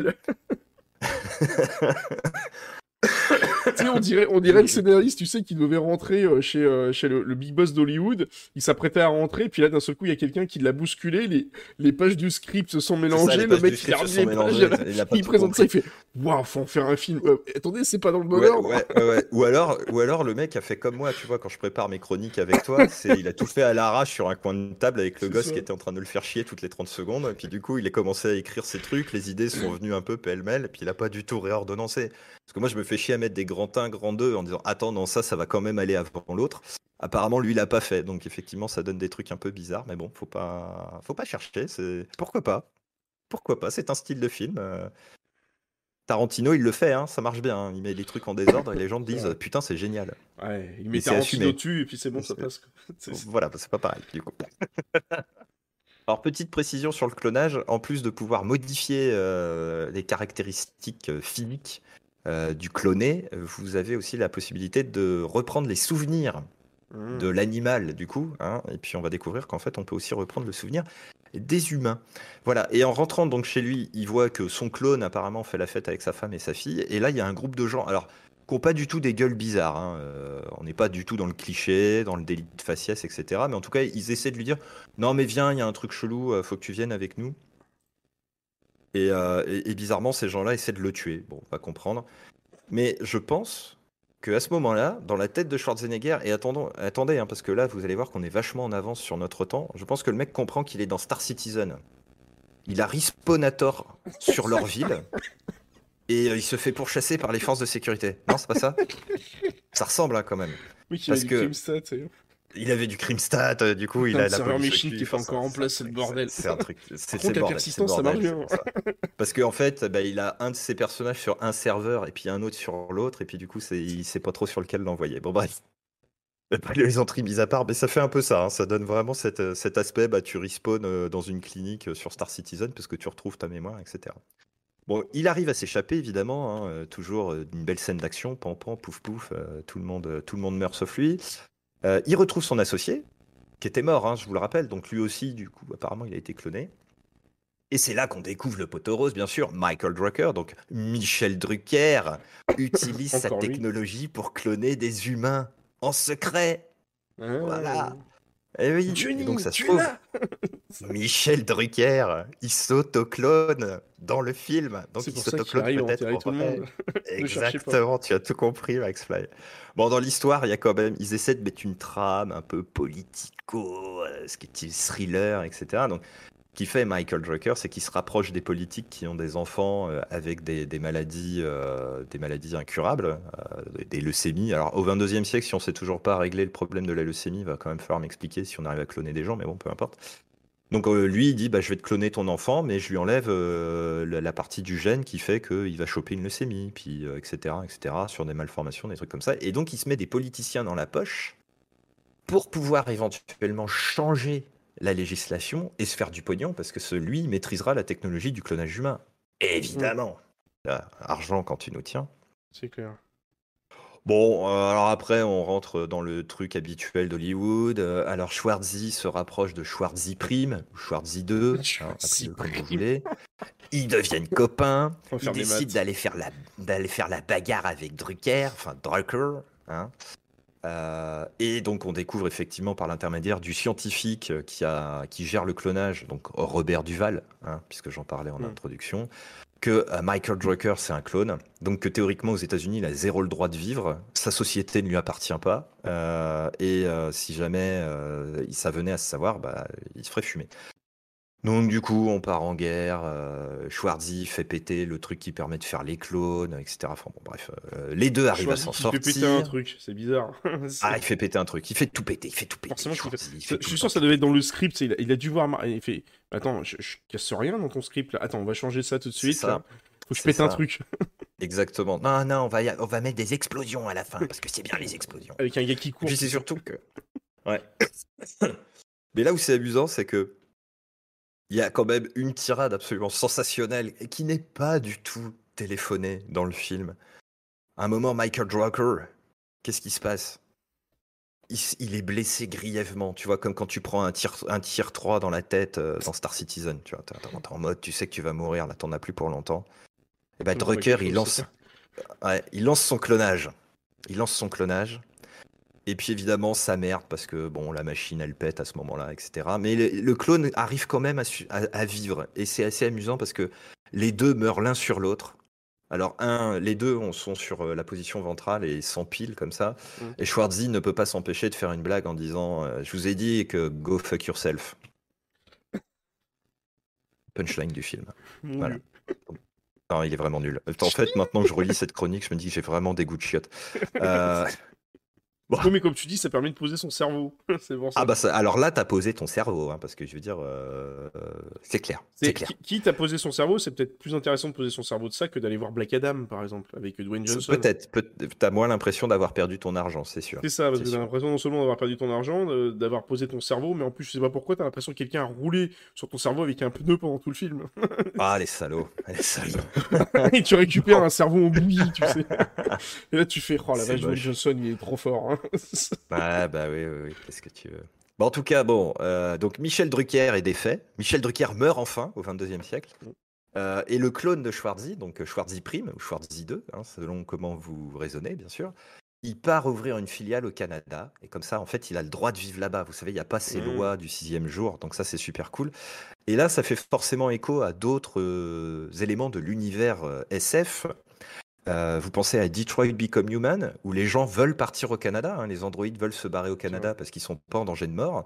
Ou vous pensez à la Servante écarlate, où pareil, elle se barre euh, au Canada pour pouvoir mener sa lutte euh, contre, contre Gilead. C'est merveilleux, hein, le Canada.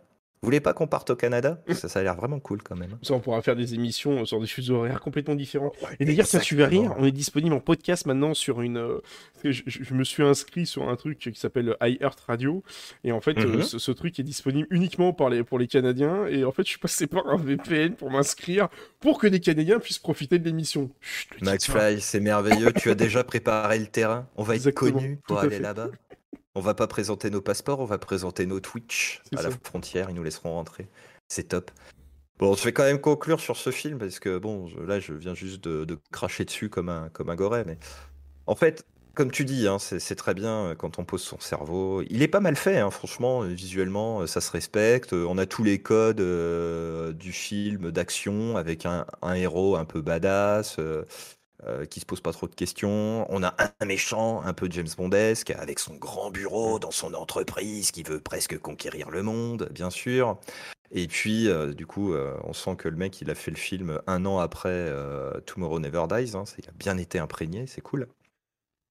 Et puis, effectivement, ce, ce- ce côté, bah, on fait tout péter, parce que quand on fait tout péter, c'est cool.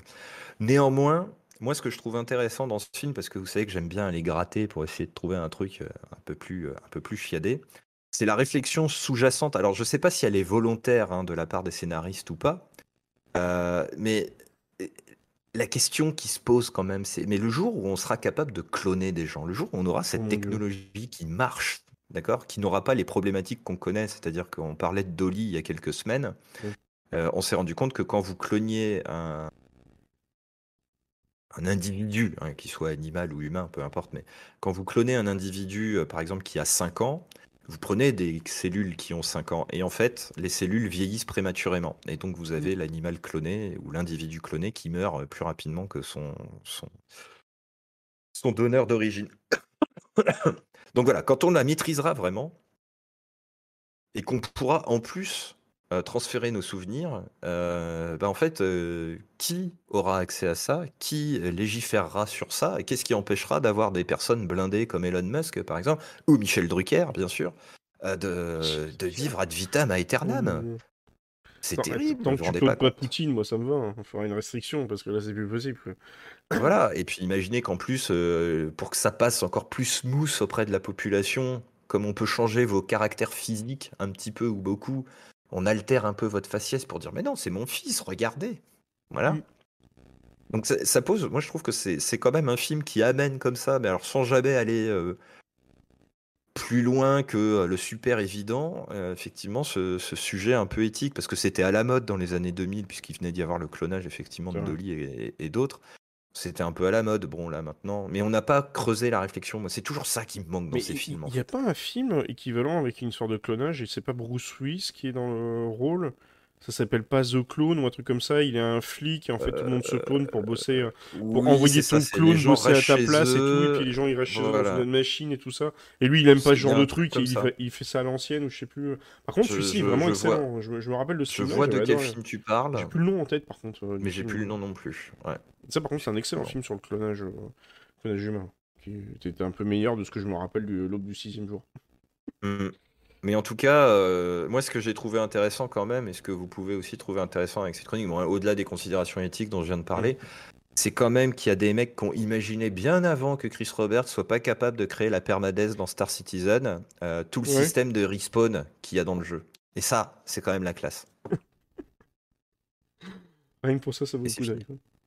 Ouais, rien que pour ça, ça vaut le coup de le voir. Bah écoute, bah, du coup, bah, merci sur cette, euh, sur cette chronique, et puis on va passer tout de suite sur, la, sur la- le reste de l'actu ETF, euh, et du coup, on se retrouve juste après le jingle.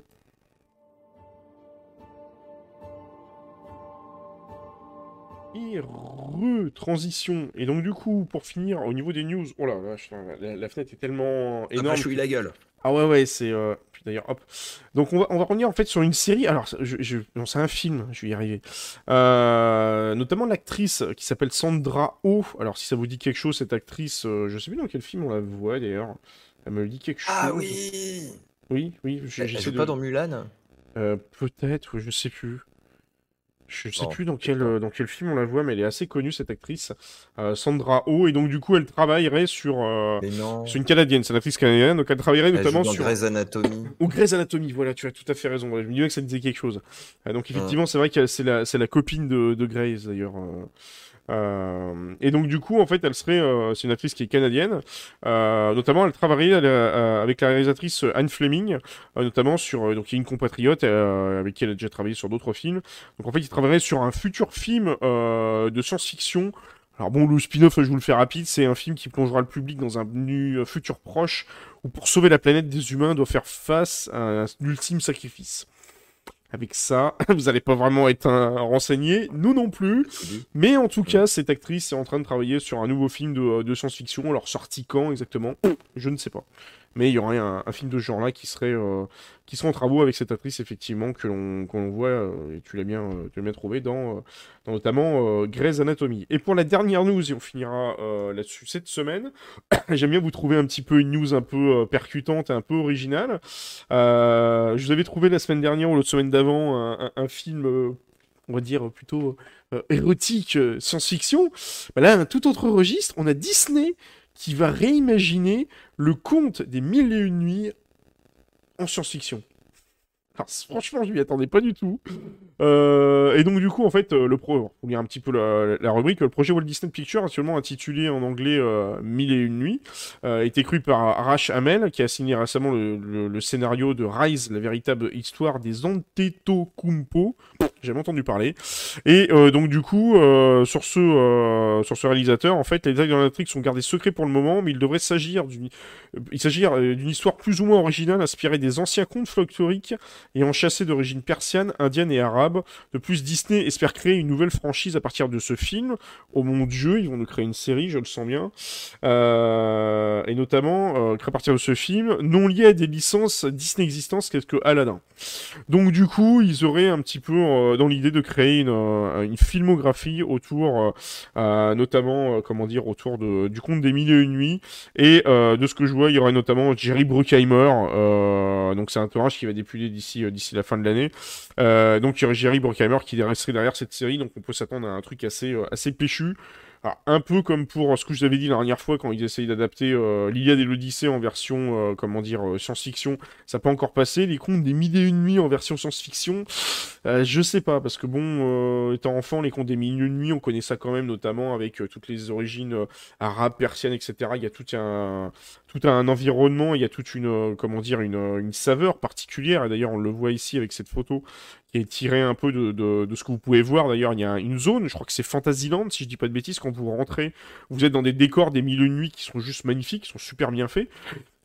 Je sais pas, à voir comment ça pourrait faire. Alors peut-être que ça pourrait être genre un peu comme dans Firefly. Vous savez, dans Firefly, vous vous retrouvez un peu dans des, euh, dans des endroits un peu euh, particuliers, euh, qui ont l'air un peu des torses du temps et vous arrivez en vaisseau spatial. On retrouve ça aussi dans, dans Stargate. Donc je sais pas, peut-être un mélange un peu de, de tous les genres, mais à voir, ce, à voir ce que ça pourrait donner. Vraiment curieux parce que bon, voilà.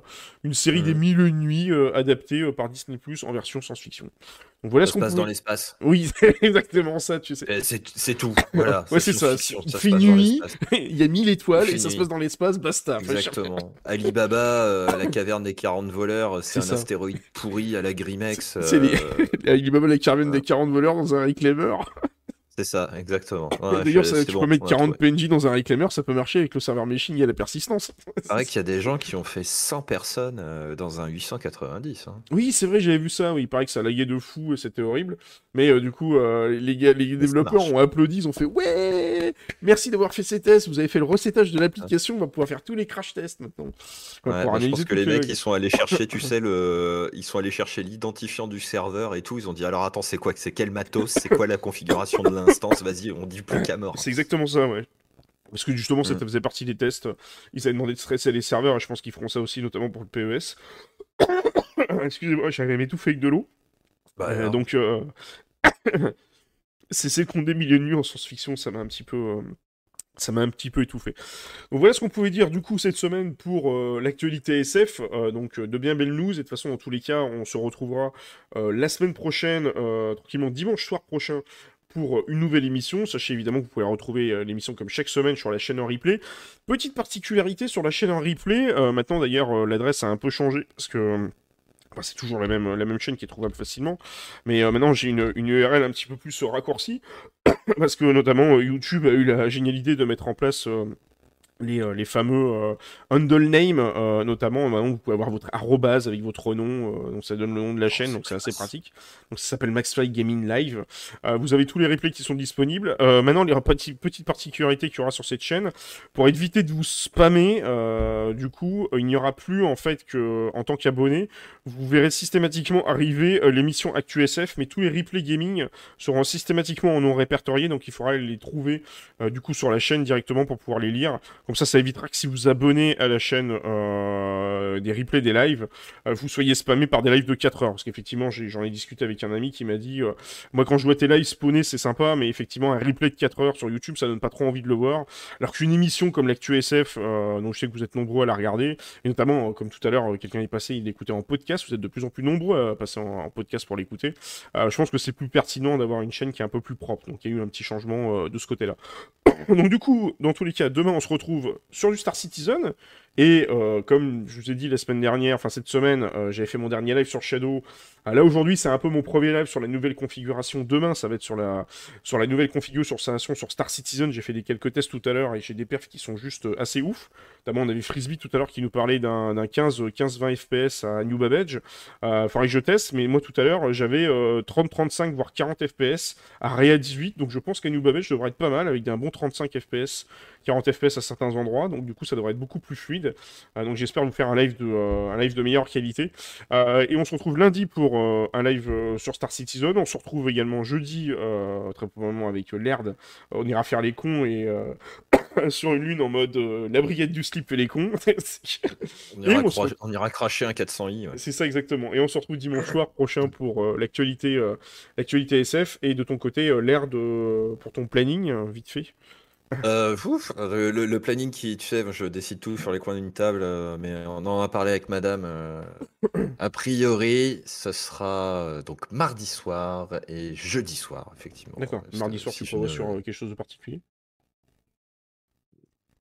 C'est une excellente question. Je, Encore, il va improviser complètement. Ah non, mais ça dépend de la motivation. Parce qu'en fait, la semaine dernière, j'étais un peu chaud pour faire un petit, une petite partie React. Euh, tu vois, genre le matin, je me suis je me suis dit, oh, mm. c'est super, je vais pouvoir faire un React et tout. Et puis je suis arrivé le soir, euh, j'ai fait, ouais, non, en fait, euh, je vais pas faire de React. En plus, ça parle tout le temps de la même chose, là, ça me déprime. Et donc, on est, on est parti dans Star Citizen direct. Mais j'ai pas mal de jeux en cours ouais, qu'il faudrait que j'avance. Euh, Mass Effect euh, Legendary Edition. Tu, l'as commencé ou tu. Euh, ah, je l'ai commencé, ouais. J'ai dû faire les 45 premières minutes. Ah oui, donc t'as fait le 1. Moi, j'en suis déjà. Je te suppose pas, mais le, 1, moi personnellement, je l'ai fait carrément sur la télé, hein, tellement c'était euh, c'était insane.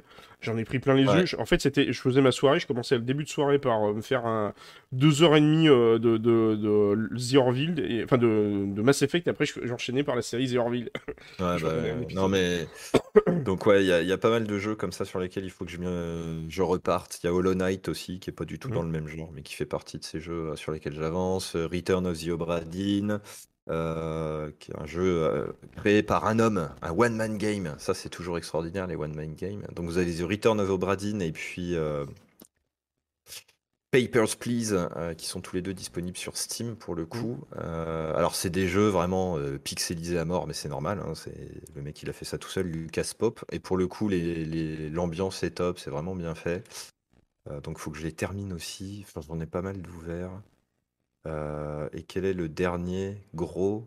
Enfin, si, il y a Outriders, mais je pense que lui, on va ah. le, on va le barrer parce que. Donc, on, va pouvoir, voilà, il y a un panel assez large de jeux sur lesquels on pourra se retrouver euh, éventuellement. Euh, mais il est important de, de, boucler la boucle chez moi. Donc, voilà. Oui, de quoi faire. Franchement, à mon avis, vous n'allez pas vous ennuyer sur la chaîne de l'air. Je vous ai mis le lien du coup dans le chat. Et vous retrouverez, là, si vous écoutez ça en, replay sur la chaîne YouTube, vous trouvez le lien. Et si vous êtes sur, la, sur le, podcast, pareil, vous aurez les liens également dans les descriptions qui seront disponibles. Et je vais y arriver avant de m'étouffer. Je vais pouvoir finir cette chronique. En tout cas, merci à tous d'avoir suivi la chronique ce soir. Merci à vous. Et à bientôt sur Twitch. ciao, ciao tout le monde. Allez, bonne soirée, salut.